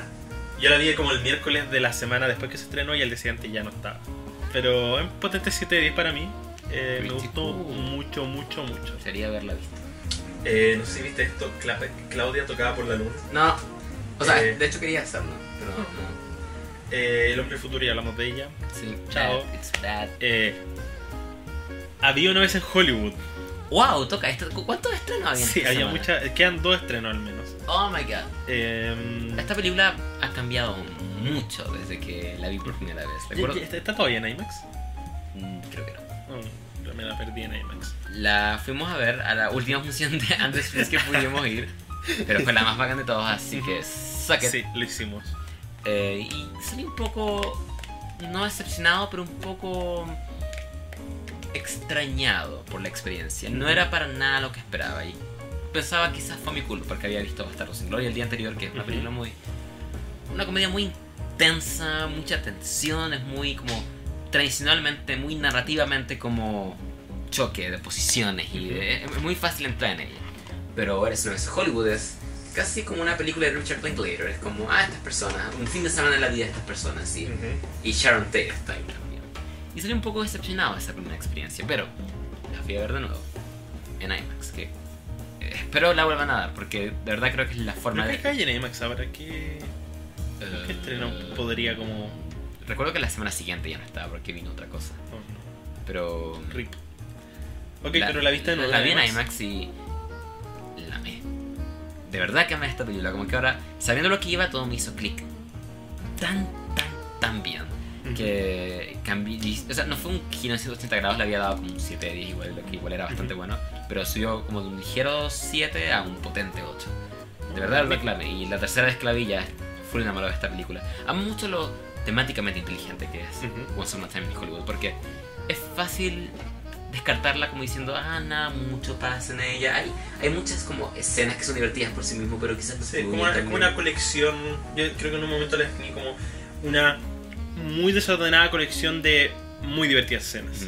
Pero me encanta la idea de que esta película, tomando a Sharon Tate y cambiándola de ser una víctima de Charles Manson a ser una persona, una actriz, una joven mujer que vivió, que, que, que no fue, no, o sea, que Sharon Tate ya no sea la víctima de, sino que sea ah, Sharon Tate la actriz, que iba a ver sus propias películas buscando la validación. Esa es la cosa, es, es casi como la rep- representación de la inocencia esta persona. Ella, Ujú. en un punto en la película, va al cine a ver una de sus propias películas y ver cómo reaccionan las, las demás personas a su interpretación. Y a medida que la gente se va riendo, la van aceptando, ella se siente como validada y aceptada. Y el, quizás mi- mi- y pone, y pone, su- y pone las patas patitas sucias sí, para que en primer plano. Sí, En Quentin, esta- esta película Quentin- Quentin Tarantino la- con las patas. Esta película tiene las patas de Margot Robbie, de Margaret Qualley, de probablemente Eh, Dakota Fanning también. Dakota Fanning también, y creo que también de Brad Pitt en un punto. Quentin Tarantino y las patas. Ah, tú y las pa- patas. Mm, esas patitas. Pero Me, encanta, me encantan los feas que son las patas de Sharon Tate. Sí, o sea, están como sucias. Sí. Pero eran los 60, así que todos andaban descalzos, Ujú. supongo. Pero me encanta la, la idea de ver esta historia ficticia de estos dos actores en decadencia a través de los ojos de esta actriz que va surgiendo, que está entrando en la industria. Y este contraste de, de lo hilarante que es Leonardo DiCaprio diciendo como, oh, no, nadie me quiere, oh, ¿por qué quieren que vaya a hacer películas a Italia? Oh, qué horrible, mi carrera terminó con esta Sharon Tate que está entrando y está como recién viendo sus primeras películas en el cine. Eh, Es muy bonito, creo yo. Y me encanta esa conexión, esa conexión temática entre ambas como historias, ambos lados de la película. Una, érase una vez en Hollywood esto podría haber pasado. Y lo encuentro muy, muy bonito. Cuando aparecen esos títulos al final es como truqui. Siento, siento que Tarantino como que cada vez, eh, no sé si madurar sea la palabra, pero cada vez que se harta un poco de su for- propio formato, Ujú.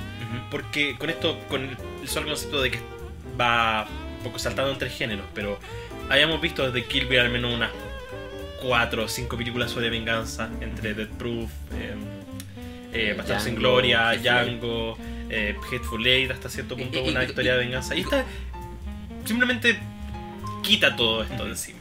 Y cuando una historia simple, sencilla, eh, hasta hasta cierto punto anticlimática, inconsecuente, pero que están entretenidas, están sobre personajes y me encanta en ese sentido lo que hace, lo- cómo trabaja con sus actores. Me encanta cómo tenemos flashbacks dentro de flashbacks. Sí. Creo, creo que- creo que hay un momento que tenemos tres capas de flashbacks. Ujú. Entonces, m- m- simplemente está- está- eh, eh, eh, es tan inteligente est- estructura su película para hacerla entretenida. Eh, creo que en un momento una de las críticas que más leía es que durando dos horas y media o dos horas cuarenta era como muy aburrida y yo la primera vez que la vi se me pasó volando automáticamente. Como siempre, cierta fotografía, edición, el diálogo es muy lindo. O sea, he, he el- escuchado críticas sobre que es como, y siento que cada vez que sale una película de Tarantino sale esto de oh, el diálogo es Tarantino, queriendo escribir diálogo de Tarantino, pero Es su estilo. God fucking damn it. Prefiero denme mil veces algo que se sienta como muy particular que, no sé, The Kitchen, donde pareciera que un, un AI escribió la cosa. Eh, siento que este tipo de película que va a ser nominada a todo y no va a ganar nada. Sí, me lo imagino ganando quizás su premio como técnico, uno, como Así ya, como, mejor como dirección de arte, una cosa así. Sí, que, que en verdad es precioso, como Sí. es, es- Eh, estos sets de, de televisión me, me encantan. O también está como Brad Pitt viajando por Los Ángeles con estos letreros de neón en el fondo. Mua. Maravilloso. Y la próxima película, tú la viste, yo no la vi, es Ready or Not, Boda Sangrienta. Esta es la última película que tenemos de esta cartelera. Wow, siendo que hemos hablado por horas. Eh, Ready or Not. Quería amar esta película. Fui con toda la intención de amarla. Sería como la perfecta película para mí. Pero es solo buena. Y odio sonar decepcionado diciendo es solo buena porque quizás fui con expectativas muy altas. Podría haber sido mi culpa, no, no quiero descartarme en ese sentido. Pero siento que daba para tanto más. Daba para tanto, tanto, tanto más. Y bueno, no sé, ¿sabes de qué se trata esta película? Sí, Eh, bueno, la, la favorita, pero de terror. básicamente. Y es, es, es una pena porque es- me, me encanta cuando las películas de género son hechas bien. Como hablábamos el otro día de mm, Terminator 2. Es Sí. como, esta es la perfecta película de acción. Está tan bien hecho y eleva el concepto de la película de acción. Ujú, Es muy goofy y me encanta lo goofy que es. Obvio, este película no se toma en serio en ningún momento, pero ujú. por mucho que ame cuando una película es goofy, creo que esta película se fue un poco al extremo en ese sentido. Es, Como que es más cómica, como que o sea, o sea, no, atención. es definitivamente una comedia, pero Ah, ya, ya. es casi en un punto casi una como comedia para niños en lo, super- en lo- no superficial, Ah, pero en lo goofy que personaje. Son literales como caricaturas de, una, de un dibujo animado. Creo que la mayor ganadora de esta película es Samara Weaving, la protagonista, de verdad lo hace excelente. Luce mucho como... Como Margot Robbie con Emma Stone, con una, una mezcla, es como estas, estas páginas que mezclan caras. Es lo- Me encanta esta idea de. Oh, estoy chato de estas personas. Voy, voy a matar a estas personas porque están tratando de matarme a mí. y Son realmente horribles. Y hay, hay, hay hartos giros. El, el final es explosivo, se podría decir. No voy a, no voy a spoilear qué pasa, pero. eh, el, el final es genial. Y es, eso, es lo- eso, eso es como, es como buena. Solo es Ok. buena. Pero no, nunca encuentro que para hacer una película de tenemos a esta chica que está jugando las escondidas, pero todos quieren matarla. Ujú. Para todo el potencial que podrías haber sacado una premisa, sí creo que se quedó corto un poco. No, desearía tener más que decir de esta película, de verdad, porque como que no dejó mucha impresión en mí. Em, ¿Qué nota dijiste la nota? Ah, un sólido 6. Eh, la otra es Red Joan o La espía rusa, algo así. eh, o no me acuerdo cómo se llama. No. español. No, no la vimos. No. Sala de arte. Nada. Lo siento. Bye. ¿Terminamos? Sí, ¡Yay! Carlos. Tú tienes una película recomendada. Sí, yo recomendé en el capítulo anterior Enter the Void, dirigida por Gaspar Noé. Ujú. Gaspar Noé, tú habías visto Clímax. Sí, la única película del que he visto. Ahora descargué Love y Irreversible, así que probablemente ya que la descargué la vea en. en- Excelente. en- Y, en- y- y sabía que eras un director, sabía que era un director que tenías como ganas de saber como de qué se trata Sí. todo este hype, pero tenías como casi como miedo a entrar a su mundo. Y dije, ok, podríamos partir por su primera película, podríamos partir quizás por algo más accesible, como quizás Irreversible o quizás Love.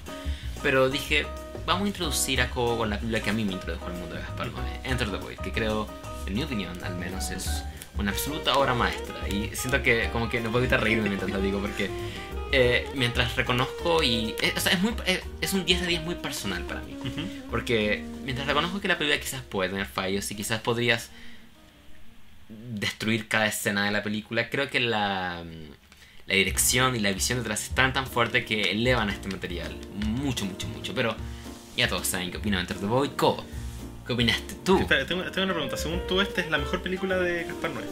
Yes. Ok. Em, ya, la única película que yo he visto de él era Clímax. Ujú. Y como tú dijiste, a mí siempre me dio miedo porque lo que la gente me decía de él, yo pensaba, wow, esta no es el tipo de cosas que a mí me gustaría.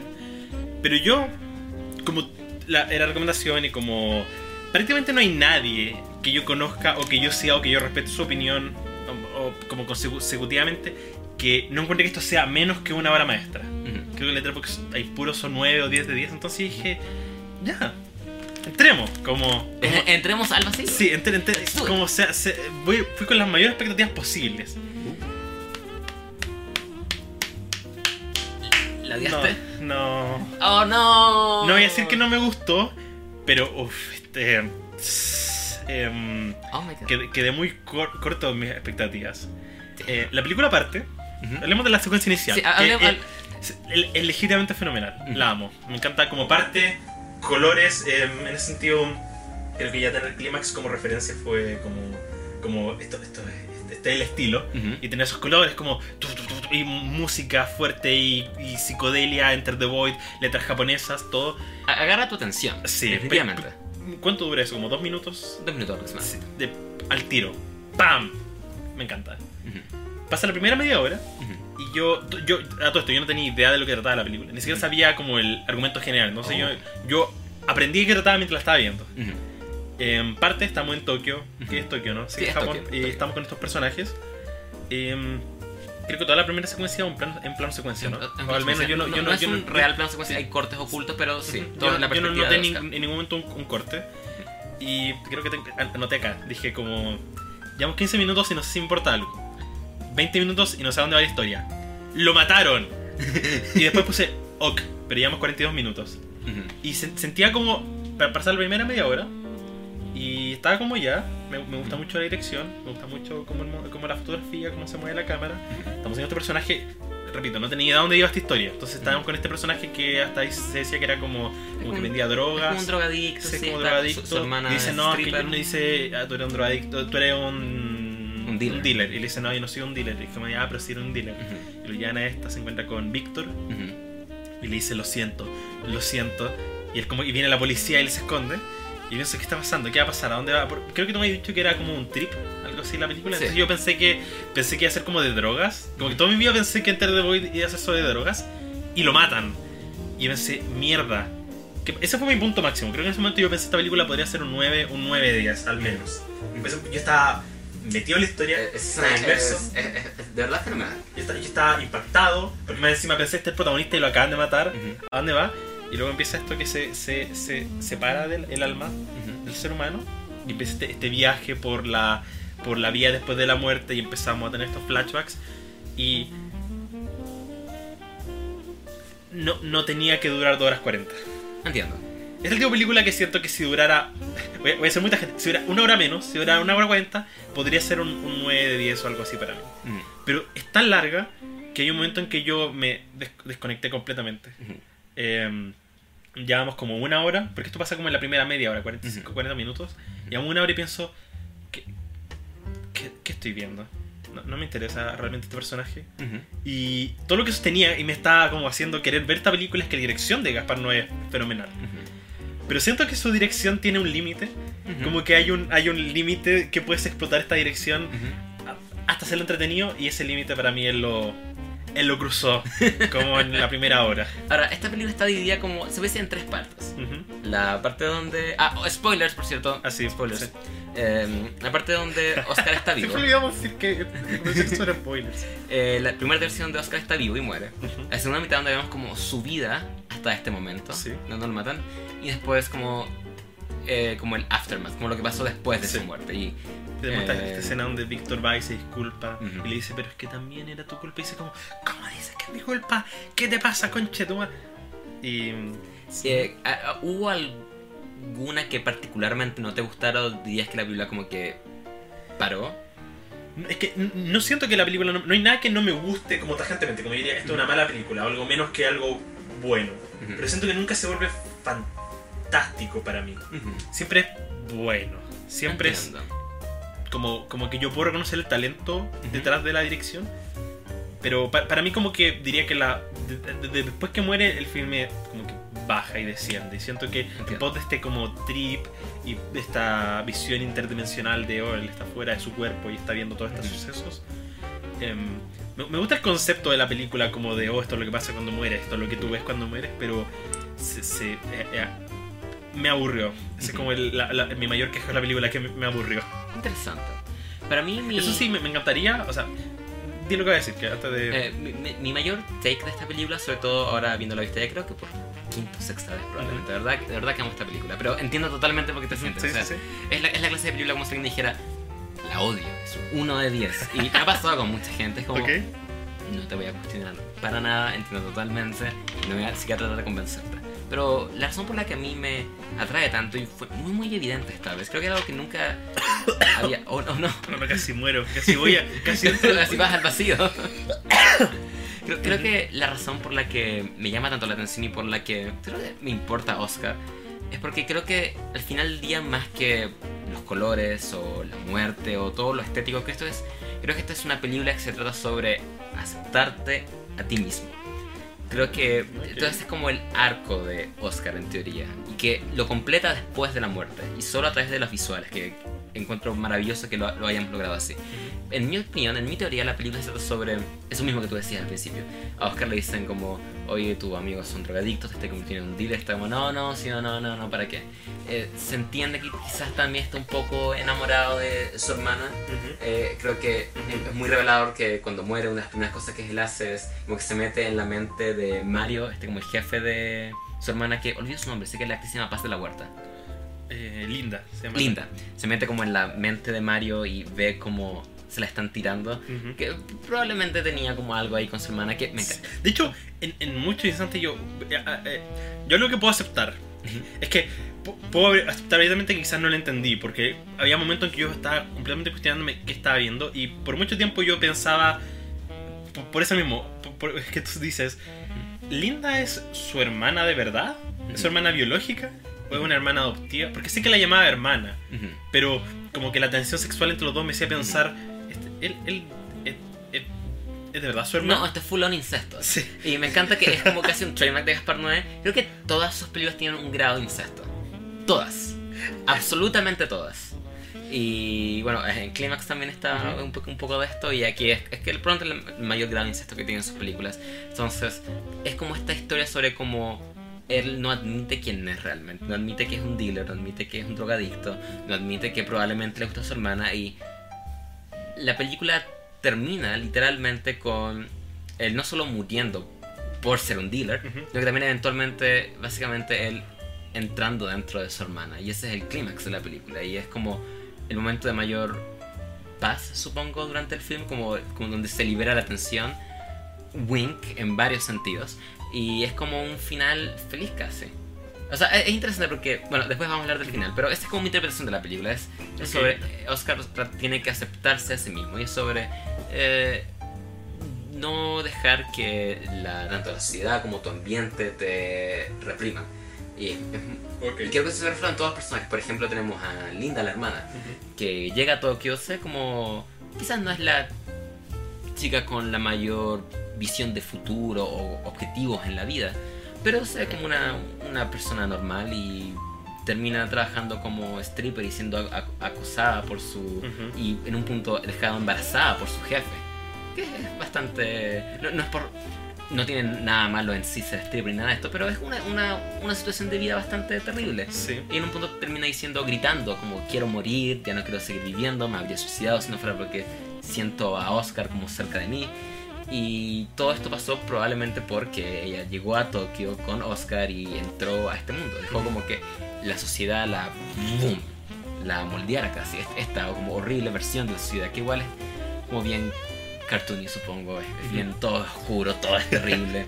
Tenemos estos horribles personajes como eh, este, la persona de donde eh, Oscar consigue las drogas, que es como este tipo que eh, lo describen como que ya ni siquiera se logra excitar como teniendo sexo con personas, solo como que eh, mete el dedo dentro de su ano y las deja como con caca en la nuca a las personas con las que se acuesta y le excita la idea de que andan con su caca en la calle. Es, es muy crazy, es muy oscuro.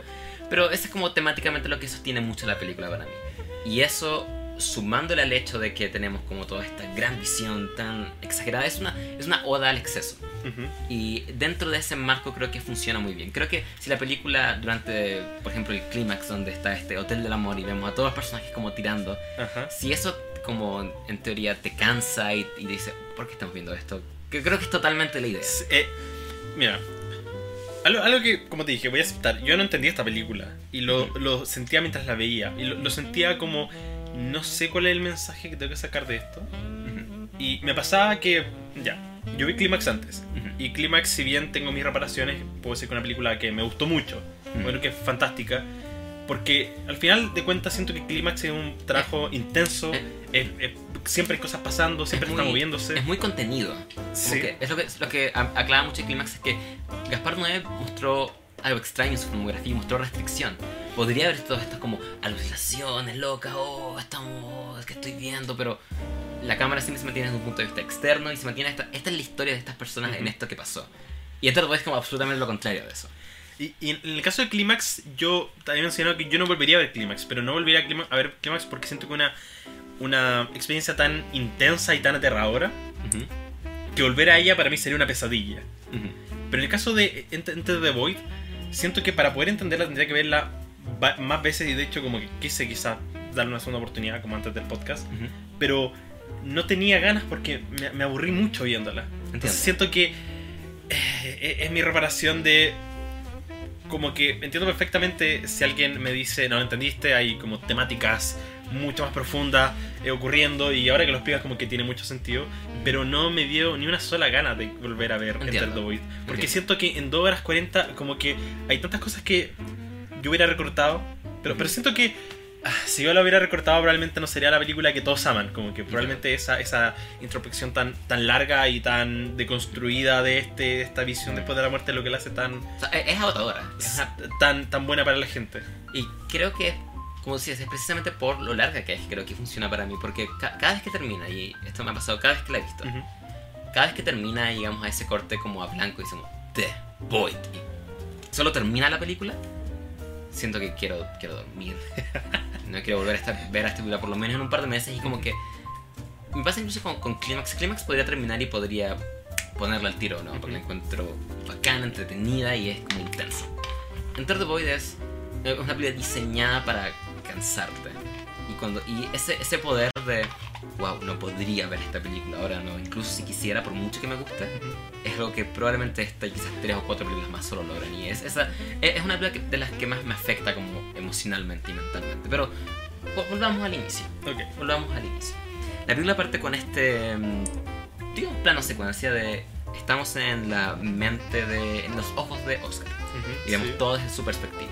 Vemos que se droga. Vemos que se droga, escuchamos Ok. sus pensamientos. Ujú. que me encanta también mucho el diseño de sonido, como sabemos cuándo está pensando y cuándo está Ah, sí, hablando. Suena como un poco doble cuando está Sí, sí. pensando, los bajos son más pronunciados. Me gusta mucho el diseño de sonido de esta película.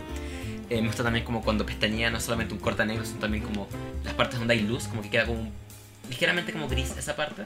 No sé si cachaste eso. Sí, pero no, no, no lo caché. Es como cuando, por ejemplo, si miras la luz y pestañeas, como que no cortas a negro, te queda como el cuadrado de la luz No, sí es, en gris. es cierto, no. Y eso está reflejado, lo que me gusta mucho, mucho, mucho. Ujú. Y encuentro que, ya solo hablando técnicamente, es- está muy, muy bien ejecutado. Ujú. Muy, muy, muy bien ejecutado. Creo que entre, entre Clímax y Enter the Void, como puedo admitir completamente que Gaspar no es un tipo increíblemente talentoso en lo visual. Era un tipo que, que sabe completamente lo que está haciendo. Yo eh, algo que quería mencionar.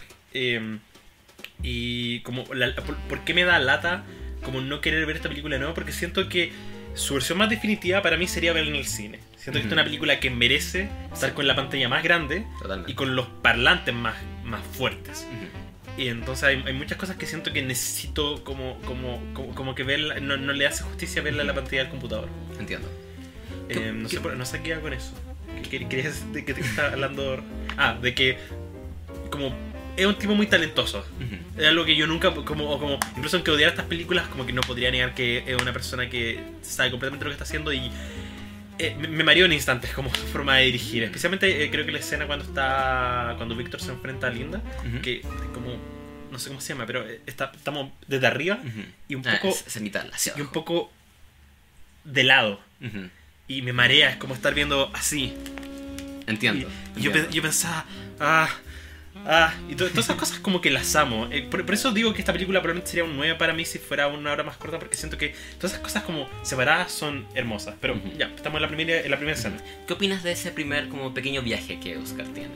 Está solo, eh, empieza como a consumir DMT, creo que sí. DMT, y como que empieza a pestañear, o no, está pensando, oh, no, está empezando y empieza como a alucinar estas luces y dura como por lo menos 6 minutos. ¿Hasta dónde lo recuerdo eso, eso antes que llegue Linda?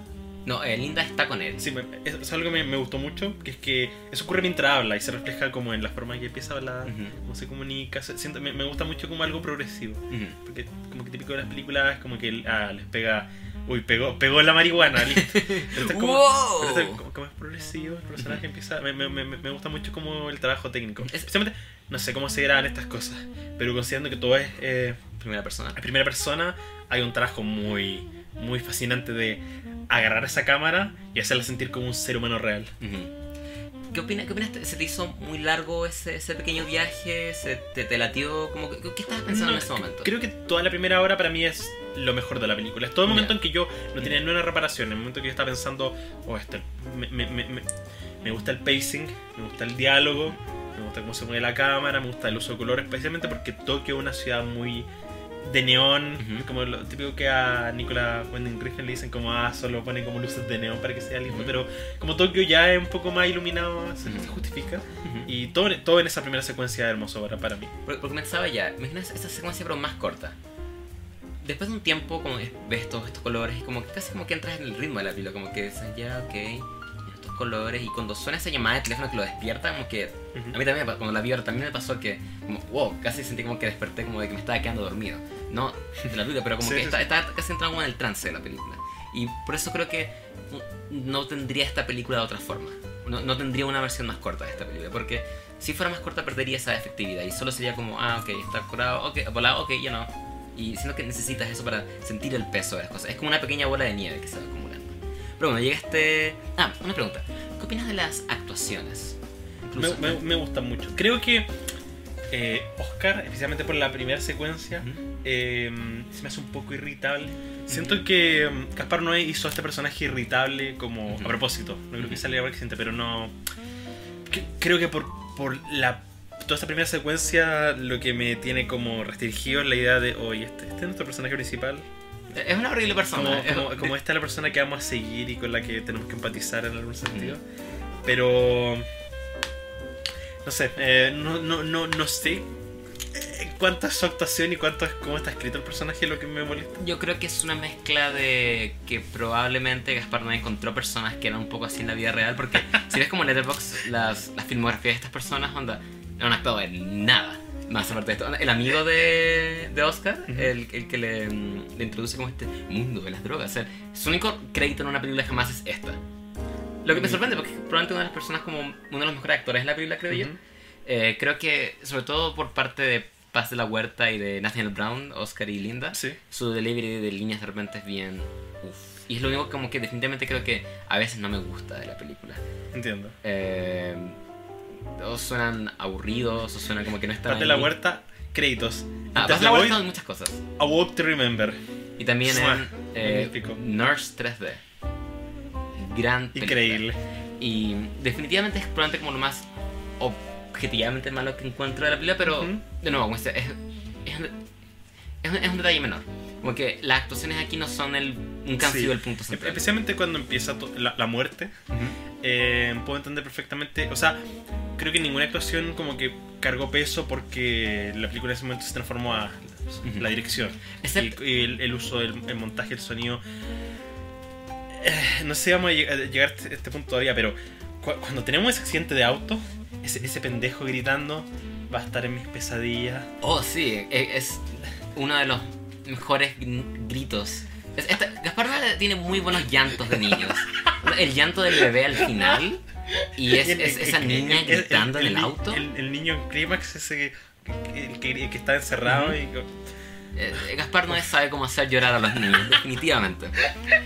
Y bueno, entonces llega este, llega este amigo. Todo- van caminando por Tokio, como mencionamos, con este neón, todo es muy bonito, mi parte favorita. Tam- tam- También, creo que es probablemente mi.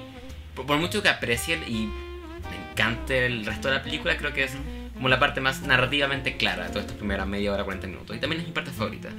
Eh, todo va súper bien, las locaciones son. mm, eh, aquí Oscar también, como el inicio de su arco, negando, ¿no? Yo no soy un dealer, ¿no? Él, en verdad está como full negación como respecto a todo en su vida.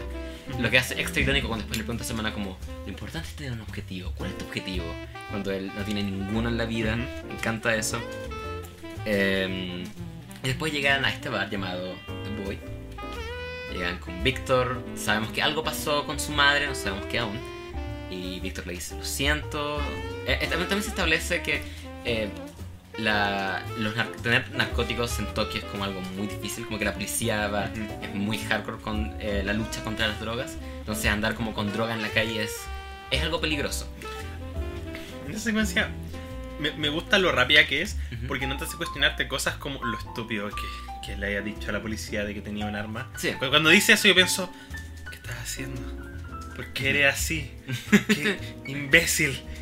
Y cuando lo mandan después pienso, pero, pero al menos la- la- pasa tan rápido que no te cuestionan lo, la, la, la muy mala toma de decisiones de este personaje. Igual es, es una mala toma, objetivamente mala toma de decisiones, pero se siente como una lógica toma de Así es, decisiones. como- como- Está desesperado y no sabe qué Sí, está por, por- por eso creo, por de eso creo que el ritmo rápido como Ujú. que hace que funcione, porque al final eh, puedo hasta cierto punto imaginarme, especialmente un tipo como este, que- tirando algo así pensando que lo, que lo va a ayudar. Y después le disparan y cae muerto. Tenía mis notas, acá lo que me acuerdo que me, mm, me encantó que la primera secuencia, eh, lo que tú mencionabas sobre estos detalles, sobre ojos y cosas así, eh, cuando llega su, no sé si el amigo o Linda, él mira por el, el este de la puerta y tenemos un, como un acercamiento y Ujú. me, me encanta eso. Oh, sí. Y yo Mm. de verdad me pregunto cómo... Porque no creo que si pongo mi cámara, No. ahí va, voy a No, lograr es. CGI. Hay mucho CGI. Esta es como básicamente la Avatar independiente. Ujú. Se le costó como 10 millones de dólares más o menos. Ok. Y es, en términos de escala, es más. O sea, todos esos edificios que tuvieron que diseñar en CGI para la cámara flotante Ujú. cuando Oscar vuela después es impresionante, impresionante. Y encuentro muy, muy angustiante ese momento en el que él está tirado en el piso y está pensando. Y Así como me morí. como me- esa, esa confusión lo que encuentro aterrador. Como, me dispararon, estoy muriendo, no quiero morir.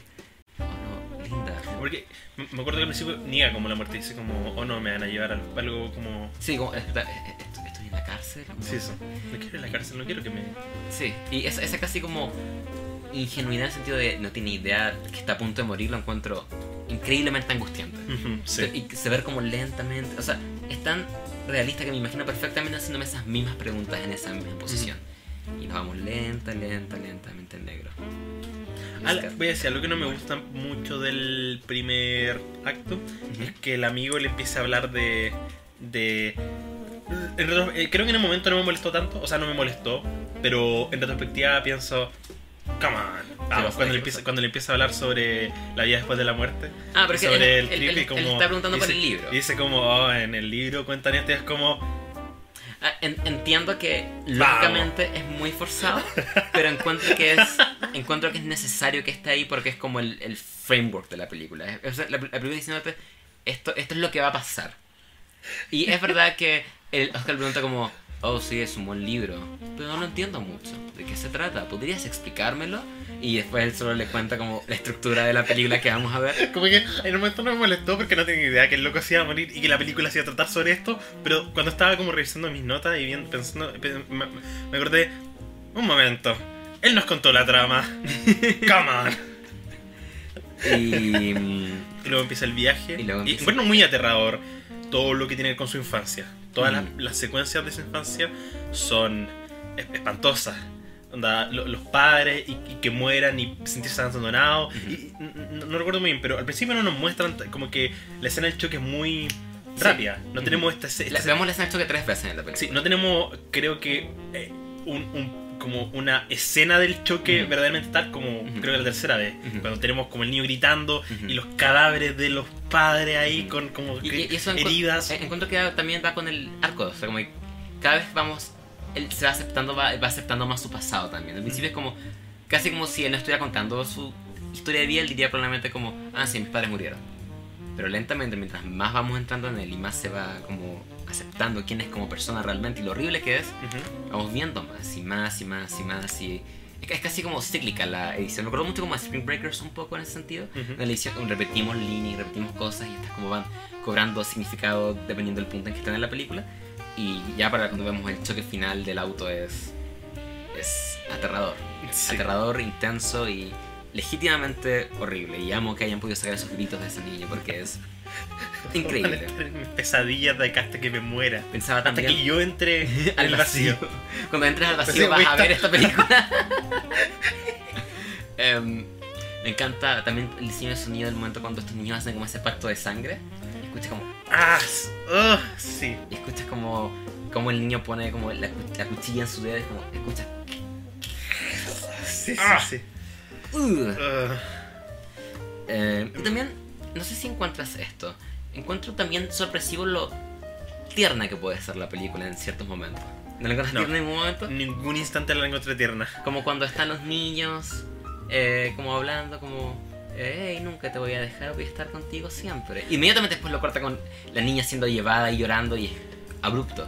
Es que creo que no lo encuentro tierno porque sé dónde termina. Entonces siempre estoy pensando en Mm. este como universo. No entiendo. No recuerdo muy bien, pero al principio ya se establece que ella es, es prostituta, ¿o no? O sea, le dice algo como, como eres prostituta o no seas prostituta. así. Ujú. No, no me acuerdo si- si dice si es prostituta o stripper, al principio. O sea, yo sé que ella es stripper, pero no sé Ujú. si le di- creo que le dice algo así al principio. Sí, creo que sí. Eh, entonces, como yo sé el contexto, como sé cómo van a terminar, Entiendo. cuando veo estas escenas de los niños no lo encuentro nada tierno, lo encuentro un poco. Es como grotesco. Ujú. Eh, Oh, a mí me pasa todo lo contrario. Encuentro que son como esos pequeños momentos como de luz en la película que Ujú. nos, nos sacan de esta oscuridad un poco. Eh, básicamente todo lo que tiene que ver con la madre, cuando lo está como amamantando, o cuando están ellos juntos, como son esos pequeños momentos como de luz. Que Gaspar se asegura de terminar rápidamente, como no te vas a no quiero que te sientas cómodo viendo mi película. Eh, me encanta también algo que Gaspar ha hecho también el resto de su trabajo y espero que cuando lo veas eh, Ujú. eh, quizás puedas pensar de vuelta en esta película en los paralelismos que Noé siempre saca entre como la sexualidad y la maternidad. Son cosas que están como inherentemente conectadas. Me encanta, me encanta la idea de lo arriesgado que es en él, en ese sentido porque no conozco ningún otro director que vaya a los extremos que él, que él hace para establecer estas conexiones como eh, podemos tener una escena de oh, está la madre amamantando a sus hijos Ujú. corte a el niño entra y ve a sus padres como tirando salvajemente corte después al amigo diciendo como "Ah, cuando estaba volado me acordé cuando le, le chupaba los pezones a mi madre "Mm, lo mejor que visto en mi vida y esa- esas conexiones entre sexualidad y maternidad las encuentro legítimamente como fascinantes y algo como que de verdad nadie más haría. Es como Ok, digas para sí. En- Entiendo. No, no hice esa relación mientras la estaba viendo, pero eh, espero verla. Ah, eh, cuando, la- veas como el resto del trabajo de Gaspar Noé va, vas a- él- Claro. tiene ciertos temas a los que él recurre tengo esas cuatro en mi radar, pero no sé, ha hecho más. Aparte de Irreversible, Love, eh, Enter the Void y Climax. Eh, su primera película se llama Solo contra Todos Ah, ya. que es una secuela de su primer corto que se llama Carne. Ambos están en YouTube con subtítulos en español. Ah, por eso me dijiste. No, Sí. no entendí muy bien cu- cuando me dijiste que podía haber Carnep y solo contra todo. No, no sabía si era como un título grande, si eran Ah, dos cosas. en- Entiendo. Eh, eh, as- asumí como que sabías de memoria toda la filmografía de Gaspar Noé, que definitivamente no debería hacerlo con nadie, nunca en la vida. Em, Lo otro es que, o sea, no sé, pero esta película tiene muchos, co- como vemos en la vida de él, hay muchas subtramas. Tenemos, por ejemplo, el que Víctor, él se acuesta con la mamá de Víctor y Víctor lo odia por eso. Y por e- y eh, creo que se implica que por eso lo denuncia. Claro, por eso lo denuncio. Y después le cuenta a la mamá. Y to- todo eso. O sea, me gusta como el conflicto emocional de, de acá de, acabas de matar a este tipo. Y esto te trajo una culpa tremenda. Sí, y todos lo abandonan. Su madre lo, lo odia. eh, lo echa de la casa, ¿verdad? Si lo echan de la casa, Linda después. Y le dice que lo- se mate, Se se, mate. mátate, Oh, hazle un favor al mundo. me encanta ese Sí, diálogo, me encanta, como, me encanta ese diálogo. siempre, siempre hay- es como un- un- una fibra que me toca mucho cuando en películas le dicen a gente que se mate. Ujú. Siempre me, me. Porque, porque es algo que como que nadie, como que no es algo que uno escuche. Eh, No, no en serio, dice, ah, mátate, whatever, jaja, pero Sí. Linda lo dice con una seriedad como, Sí, como- hazle un favor al mundo y mátate. Por favor, mátate. Eh, esa creo que lejos la Sí, mejor creo, que, creo, Paz que, la guardo. creo que en el doble también hay una parte donde Mia Wakakowski le dice a Jesse Eisenberg como mátate. Y, si- y si- y siempre, y siempre que personajes dicen eso, siempre esa línea de algo siempre me, me afecta mucho, porque algo que la gente no, no, no saca a la ligera, no es como que si vaya a decir a alguien mátate, como que de verdad lo, lo sientas. Y, y es fu- fuerte. Em, Pero, pero eh, lo que quería llegar es que me, me, me gusta en teoría, pero mientras lo estaba viendo pensaba, ok, entreteniendo. O sea, no quiero usar la palabra entreten- entreteniendo viendo esto, pero no, no siento que esté sacando algo de, de esta subtrama. Ujú. Más que, más que, más que esté horrible, más que esté horrible como implicación de, de acabas de matar a alguien por celos y ahora quieren que ahora te quedaste solo en la vida. Ujú. Pensé que tenía algo que decir, pero estaba, no, estoy- estoy muy de acuerdo. Em, también, Sí, o sea, es, es raro porque estamos como en la misma página sobre como, sí, hay cosas buenas, ya, como que nos comprendemos, pero tengo una apreciación completamente distinta. Ujú. El tipo de película que no, no sé si volvería a ver en mi vida y eh, me da lata porque usualmente no me gusta como cerrarme a esa aburrida, por, por eso no me gustó tanto, pero siento que se arrastró mucho con lo que quería decir. entiendo. Em, de hecho, me cuesta como. Siento que desde el momento en que él muere me cuesta recapitular lo que pasa. ¿Cómo en qué sentido? Como. como no, no recuerdo, como, como que. No, no quiero decir que fue olvidable, pero si no pasaron tantas cosas y como que la, la forma en que está montada es tan confusa que no sé si te puedo- Como si me pidiera, Co. Cuéntame, la, cuéntame de qué trata Enter the Void. No sé si podría como, como decirte. Yo, Como que siento que mientras lo va diciendo me acuerdo, es como, ah, verdad, estaba esa escena, ah, verdad, estaba eso. Pero como que en mi mente siento que me dio las cosas, pero la sinapsis, intentar conectarlas, como que me siento tonto. Como gente va a ver el. A decir como, ¿cómo eres un imbécil? No entendiste Enter the Void, pero. yo, yo- yo de, verdad te pediría que ah, espera en algún punto en tu vida la vuelvas a ver, porque eh, creo que mientras más, o sea, supongo que con cada película pasa esto, pero mientras más la ves, más como clara se va volviendo. Sí, sí. So, creo- que la estructura es. Es. es- es como te decía, tiene como estas tres partes: como su vida, su- eh, eh, o sea, ahora, su vida y después lo que pasa después de esto. Y creo que si la ves de nuevo ya sabiendo lo que vas, creo que vas a establecer como muy, muy como claras conexiones. Ujú. Eh, y- y creo que el, el- otra también volviendo a la, a la presentación de la película me gusta mucho que estamos viendo como estas vidas fragmentadas en fragmentos casi vemos como una línea de diálogo de cada Sí. cosa después como Oscar viaja al otro lado y también me encanta este compromiso como la película nunca como que mm, hace trampa en el sentido de ya solo corta otra parte no siempre tenemos que viajar por Sí, la sí, ciudad a otro lado me encanta eso Eh, también siempre cuando cuando estamos en el modo flashback siempre hay estos como pequeños cortes a negro por un segundo. Se siente muy como memorias casi. Sí. y cuando estamos en el presente Oscar siempre o viaja por la ciudad o viaja a través como de energía. Viaja por una luz viaja por eh, las alcantarillas en un punto viaja a través de el, el hijo abortado de su hermana. Ah que también otra escena que es, es solo muy bonita muy maravilloso cuando está pasa la huerta como en el hospital está como abierta de piernas y el Ujú. doctor está como solo metiendo cosas de metal adentro de ella absolutamente aterrador Em, y que, que creo también que hay, hay solo pequeños detalles que creo que me gustaría tuvieras como no, no quiero sonar como ahora ahora ahora quiero que entiendas la película como te voy a dar estas cosas para que al fin la puedas entender estúpido solo, solo creo que son cosas incluso ahora noté ahora como por primera vez por ejemplo Ujú. Eh, antes de que despidan a Linda, porque si nada, ella no está bailando también como antes, Sí. la vemos a ella como que está bailando, pero como triste, como que está mirando arriba y en un punto como que mira la cámara. Y nunca lo había pensado hasta ahora, pero en teoría en ese punto como que Está mirando abajo. está mirando a Oscar y Oscar le está mirando a ella de vuelta. Y son esos como pequeños momentos que es como, oh. Es, es como esos pe- pequeños como mordiscos como de, de carne que la película te tira mientras como en teoría puede que nada esté pasando, pero creo que sutilmente mucho está pasando como detrás Entiendo. detrás de lo, mm, lo superficial, supongo. Eh, el aborto. Ah, ¿qué opinas de la parte cuando comienza la sección como de pesadilla, en teoría? Porque eh, le dice mm, eh, el amigo como, eh, ah, bueno, vas a ver tu vida, después vas a, vas a estar flotando durante, en el mundo, pero si te quedas mucho tiempo, todos tus horrores se van a volver realidad.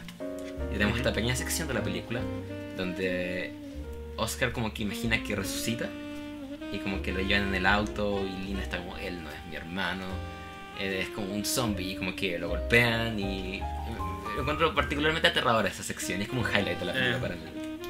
Oh, ya, ya estabas como out. Sí, yo estaba, yo estaba un poco aburrido. Estaba viendo las cosas como. Creo que está un poco como confundido. Ahora que lo explicas, como que tiene más sentido, pero en su momento estaba como. momento. Entiendo. Ok. Em, Y, y lo otro en esta sección como respecto es, es el arco de Oscar como que eh, anoté esta línea porque también primera vez que la noto el, Lo siento, como que siento que. Como que siento que la vi. Como que legítimamente me senté, Ujú. la vi, pero ahora como que estoy conversando con ella y pienso, ¿la vi realmente? Oh, no, a mí, a mí me pasó, recuerdo cuando hablamos de Submarine también estaba, estaba, estaba en tu lugar, ¿no? Estaba, tú me decías, oh, qué buena esta escena, o sea, sí, recuerdo que la vi, pero no sé, no pensé nada de ella, la encontré ok. como que el amigo le dice como, go on, Kant, como decir a tu ojo y piensa en ello. Ujú. Eres una horrible persona. Vamos, acéptalo. Y como, me gusta que después de eso, después, después de ese momento, de este momento oscuro, es, este es como el momento en Booksmart que hablábamos, Sí. como el momento bajo, este es su punto bajo, el momento de las pesadillas es su punto bajo. Y amo que podamos como representar este arco a través de solamente como la mirada. Ujú. Y que eso tenga como así como, la cámara tenga como personalidad casi. Eh, bueno, ya hablamos del momento en que Linda le dice como, mátate. Sí. Hablemos del... Hablemos del final. Creo que en ese momento, que por, por gran parte estaba muy confundido sobre lo que estaba viendo. O sea, confundido sobre lo que opinaba de esto. Porque estaba legítimamente aburrido, pero al menos decía, ya, esto es fenomenal, la dirección es magnífica, lindos colores, lindo montaje, yari, yari, ya. En ese momento yo dije, ¿qué está pasando? Que, ok, entramos al Hotel Love. Ujú. Me, me- me gustan los efectos visuales, me gusta que salga humo de las vaginas y que los penes sean fosforescentes. Ujú. Pero ¿qué estamos viendo, Carlos? Yo pensaba, ok, esto es excesivo, ok, sexo, estamos dentro de la vagina y vemos el pene entrar y salir, ok, hay semen, ok, espermatozoides, entran en el óvulo, fecundan, luz, corte negro de Void. O sea, o, sea, bueno, fuera la interpretación literal de que bueno, el amigo le dice, y después de esto vas a ver como todas estas parejas haciendo el amor y, y puedes como entrar y ver como una posible vida que podrías tener. O sea, fuera de que eso está pasando literalmente, me gusta que ese final es casi como... Es como una especie de epílogo, supongo, porque algo que noté también ahora, que nunca había notado antes, es que la forma en que todas las parejas están tirando como que casi que representa su personalidad, en teoría. Encanta que, por ejemplo, el amigo Víctor es el único como que está como dando como sexo oral a otra persona. Es como, ah, su personalidad no es tan fuerte, es como cobarde, lo muestran como alguien más sumiso. Ujú. Y está literalmente siendo sumiso ante otra persona. Es como, ah, es eso, es como que cada forma de cómo cada uno de los... Porque en un punto el amigo japonés de... El amigo del amigo, este amigo japonés, como Ok. que el que hace toda esta como maqueta de Japón, eh, le muestra a Oscar todo esto y Oscar dice como, oh, me imagino como a, no sé, todos mis amigos haciendo el amor y wow, qué loco, que es lo que pasa al final. Ok. Entonces es como un, es, es como un sueño, como cuando, ¿no te pasa como cuando tienes un sueño y está basado como en una cosa que dijiste durante el día o algo que viste durante el día? ¿No? Sí, sí, sí. Por favor. O sea, me, me- me ha pasado, pero. Es, es como, es, como, es como eso, como que todo esto es una exageración basada en las cosas como que Oscar dijo y hizo en vida. Ujú. Y bueno, está viendo todas estas parejas y al final decide básicamente completar su arco, aceptar, sí, fui un drogadicto, fui un dealer y sí me gustó mi hermana y voy a entrar dentro de ella. Y lo hace, ve como la vida que él podría tener si entra como en este hijo que van a hacer. Y ve eh, Nueva York, creo, están como las Torres Gemelas. Vuelve como volver a casa casi, volver a Estados Unidos. Y he goes for it. Lo hace, entra y se da a entender que lo que vemos al final, que es este como bebé naciendo, de nuevo en primera persona, eh, lo que como el Sí, sí, nacimiento, este bebé, No, es que, es que, es que eh, vas a una interpretación que yo, yo no saqué nada de eso, entonces que me vayas a explicar qué, qué es lo que sacaste de eso me, me, me intriga. Entonces vemos, ya sale este bebé, como que la acuesta junto a, la madre, junto a su madre, escuchamos como ambos latidos al mismo Sí. tiempo, encuentro que es uno de los puntos más bonitos de toda la película. Eh, corte el, el cordón cordón umbilical, el se pone a llorar, llorar, llorar, lo sacamos del lugar y vamos como hasta, supongo, lugar donde están como las camitas de los bebés, Ujú. corte a blanco. Cor- corte de blanco, corte a... Vamos blanco, suma el texto y después corte a negro Eh, es interesante porque yo pensaba que esta era como, ah, oh, eh, Oscar reencarnó y va a vivir una potencialmente mejor vida ahora. Aceptándose a sí mismo va ahora a lograr una vida mejor. ujú. Pero Pero. la actriz que interpreta a la madre es la madre de Oscar en la película. Entonces, en teoría, estamos viendo a él naciendo. Lo estamos viendo recordar el inicio de su vida. Estamos viendo recordar su nacimiento. Entonces creo que esto tiene que... eh, La, la forma que yo lo interpreto es la siguiente. Él logró aceptarse a sí mismo, va a tener esta nueva vida, pero al final todo sigue siendo cíclico. Siempre al final volvemos al inicio. Y creo que tiene que ver mucho con el hecho que vemos los créditos al inicio también. Todo es un ciclo. El final está inscrito al inicio. Entonces lo que vemos al final es también el inicio y él en teoría está naciendo, pero también está como en el punto como lo que se puede llamar como un éxtasis del recuerdo, supongo, que es recordar como literalmente lo primero que viste al entrar a este mundo. Y también tenemos esta otra conexión, que es como lo que dice, como esta como maternidad y como sexualidad. Él cuando está con su madre se siente a salvo, se siente bien, como quizás el hecho de que él perdió a sus padres es probablemente el hecho de que él se fuera por este como mal camino. Ujú. Pero cuando está con su madre, está oyendo su latido, escuchamos latidos del bebé y el latido de ella, como, oh, es paz, es silencio. Pero el momento en que cortan el cordón umbilical y en teoría él se separa literalmente de su madre, él se pone a llorar. Y en teoría como que volvemos como al caos de nuevo. Entonces es casi como que toda esa pequeña secuencia como que casi que representa toda la película. Está bien cuando está con su madre. Et- Y también, supongo que la forma en que él busca nuevo el amor por su madre es como a través de su hermana, me imagino. Como que es lo más cercano que tiene a su madre y por eso en teoría le está gustando también. Sí, tiene sentido. Entonces, como que él entra en su hermana, en teoría, como que vuelve con su madre, está recordando este momento, el máximo de conexión que puedes tener con una madre, que es cuando naces.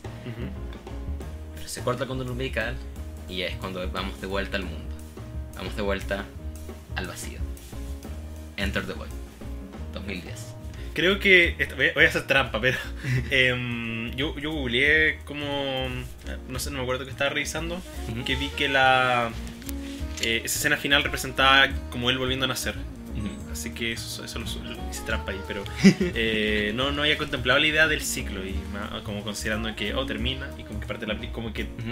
es, es un ciclo de, Es un ciclo de sufrimiento. sí, de lo que la película en el representa y el vacío y qué lindo. Me hizo legítimamente tener curiosidad por verla de nuevo, Oh, con una nueva genial. apreciación. No la vería mañana, tampoco la próxima semana, pero la voy a guardar en mi disco duro para poder verla en el futuro. Muy bien. Creo que no cambia mi opinión porque siento que, eh, que mis grandes problemas tienen que ver con el ritmo más que con Ujú. los- el significado. Ujú. Pero puede ser que si la veo de nuevo como comprendiendo un poco más el simbolismo, como que sea se- pase más rápido.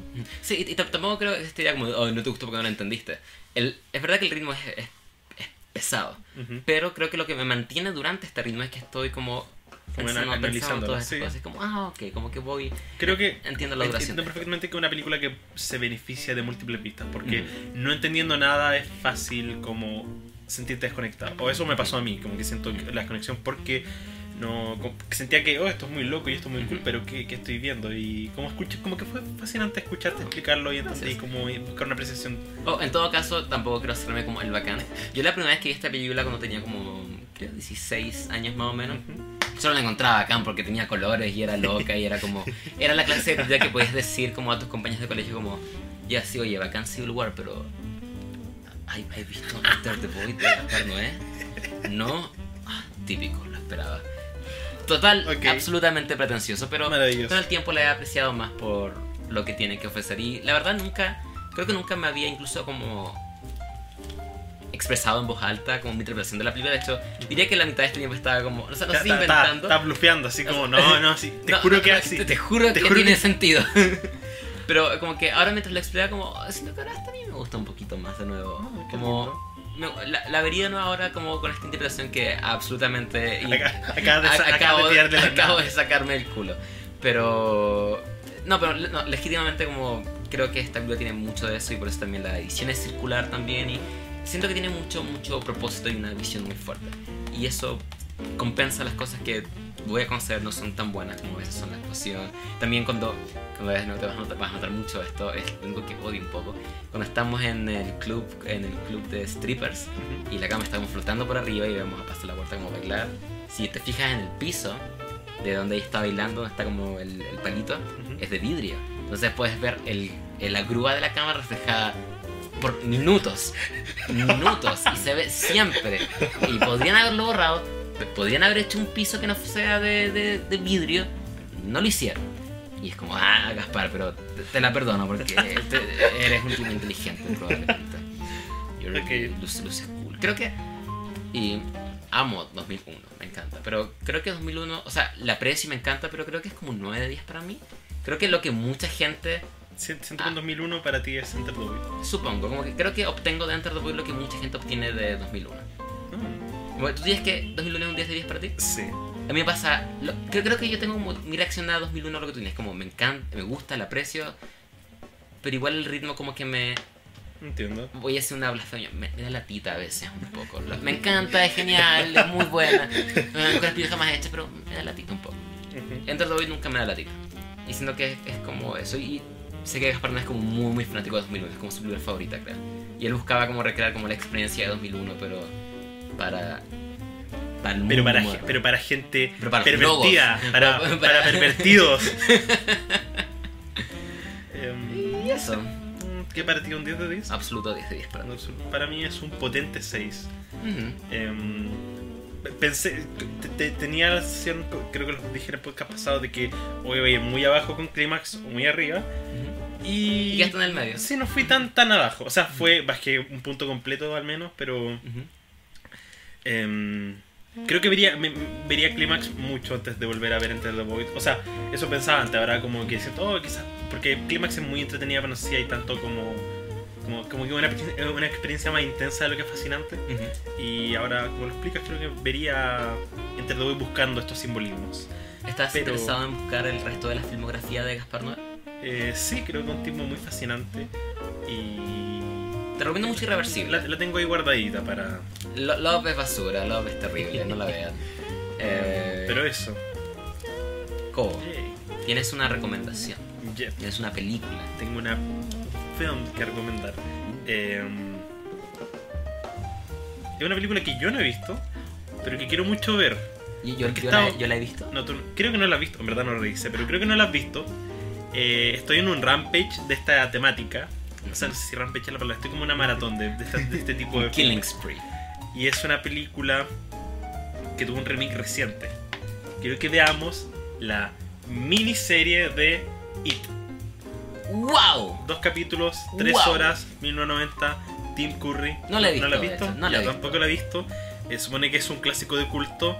Y solo he escuchado, como que ahora que salió la nueva, Todos solo la he escuchado que... Todos tiran mierda ahora. Sí. Entonces quiero... que- hace poco terminé de leer el libro de It. Ujú, Y vi ya los dos capítulos.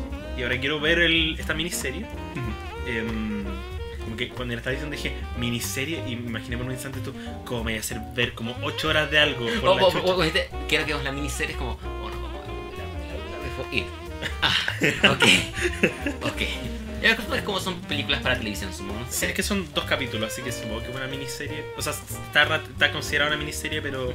o sea, un, un TV-film. Si la puedo ratear en Letterboxd, me da lo mismo. ya. Así que espero que la veamos y mm, que, que- Pero es como que espero que la veamos como diciendo, ya, grabando el próximo capítulo, no sé. Charlie, ¿qué opinaste de Ir? No sé, no la vi. Ahora está- está- he estado viendo muchas películas de Stephen King. Stephen, Stephen King. Ayer vi Misery. eh, y, Oh, que quiero, quiero ver como, como, que- como es una presencia tan clásica en los 80 y tiene tanta adaptación. Y siento que It es como esa película que todo el mundo ha visto y que yo no he visto. Y quiero que lo conversemos. Según estimo, el próximo capítulo deberíamos hablar de, de It, capítulo 2. Eh, probablemente que si, sí. si, si es que toca, también podemos hacer sus comparaciones. Perfecto. Eh, voy a tratar de ver tanto la miniserie como las, las dos películas. Aún no veo capítulo Sí, yo- 2, pero no- de- volver a verla. De- después de lo mucho, lo- el estrés que fue intentar ver las tres Terminator, voy, voy a dejar como obligación solo ver eh, La miniserie. la- la- el, el TV film, pero si, si quieres ver los, la- las películas, está, está he he leído como un- no voy a comprometerme a leer, no voy a comprometerme a leer el libro definitivamente no. Pero puedo decir que he leído como los primeros 300 las primeras 300 páginas. Así que o sea vemos- como un octavo del libro Así que nos vemos con eso. Próximo capítulo, quizás dos meses más. si quieren ver la discusión de la serie de It basada en el libro de Stephen King Con Tim Curry. Curry King Con Curry. puros niños que no prosperaron nunca más en sus vidas. Eh, tienen dos semanas o dos meses para verla ni siquiera nosotros sabemos Así que y eso próximo capítulo nos It. vemos. Eh, muy linda conversación.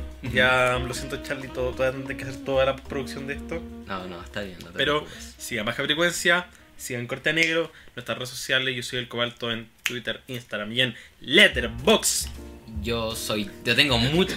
so- so- soy un hombre de muchos nombres. Me, conocen de muchas maneras, pero me pueden encontrar como Put the Line Down en Twitter, Corta Negro en YouTube, el eh, Charlie Boy en Letterboxd. Y. Hay otra red social que quiero pluguear. Ah, sí, y Charlie Doc en Instagram. Tengo que cambiar esto.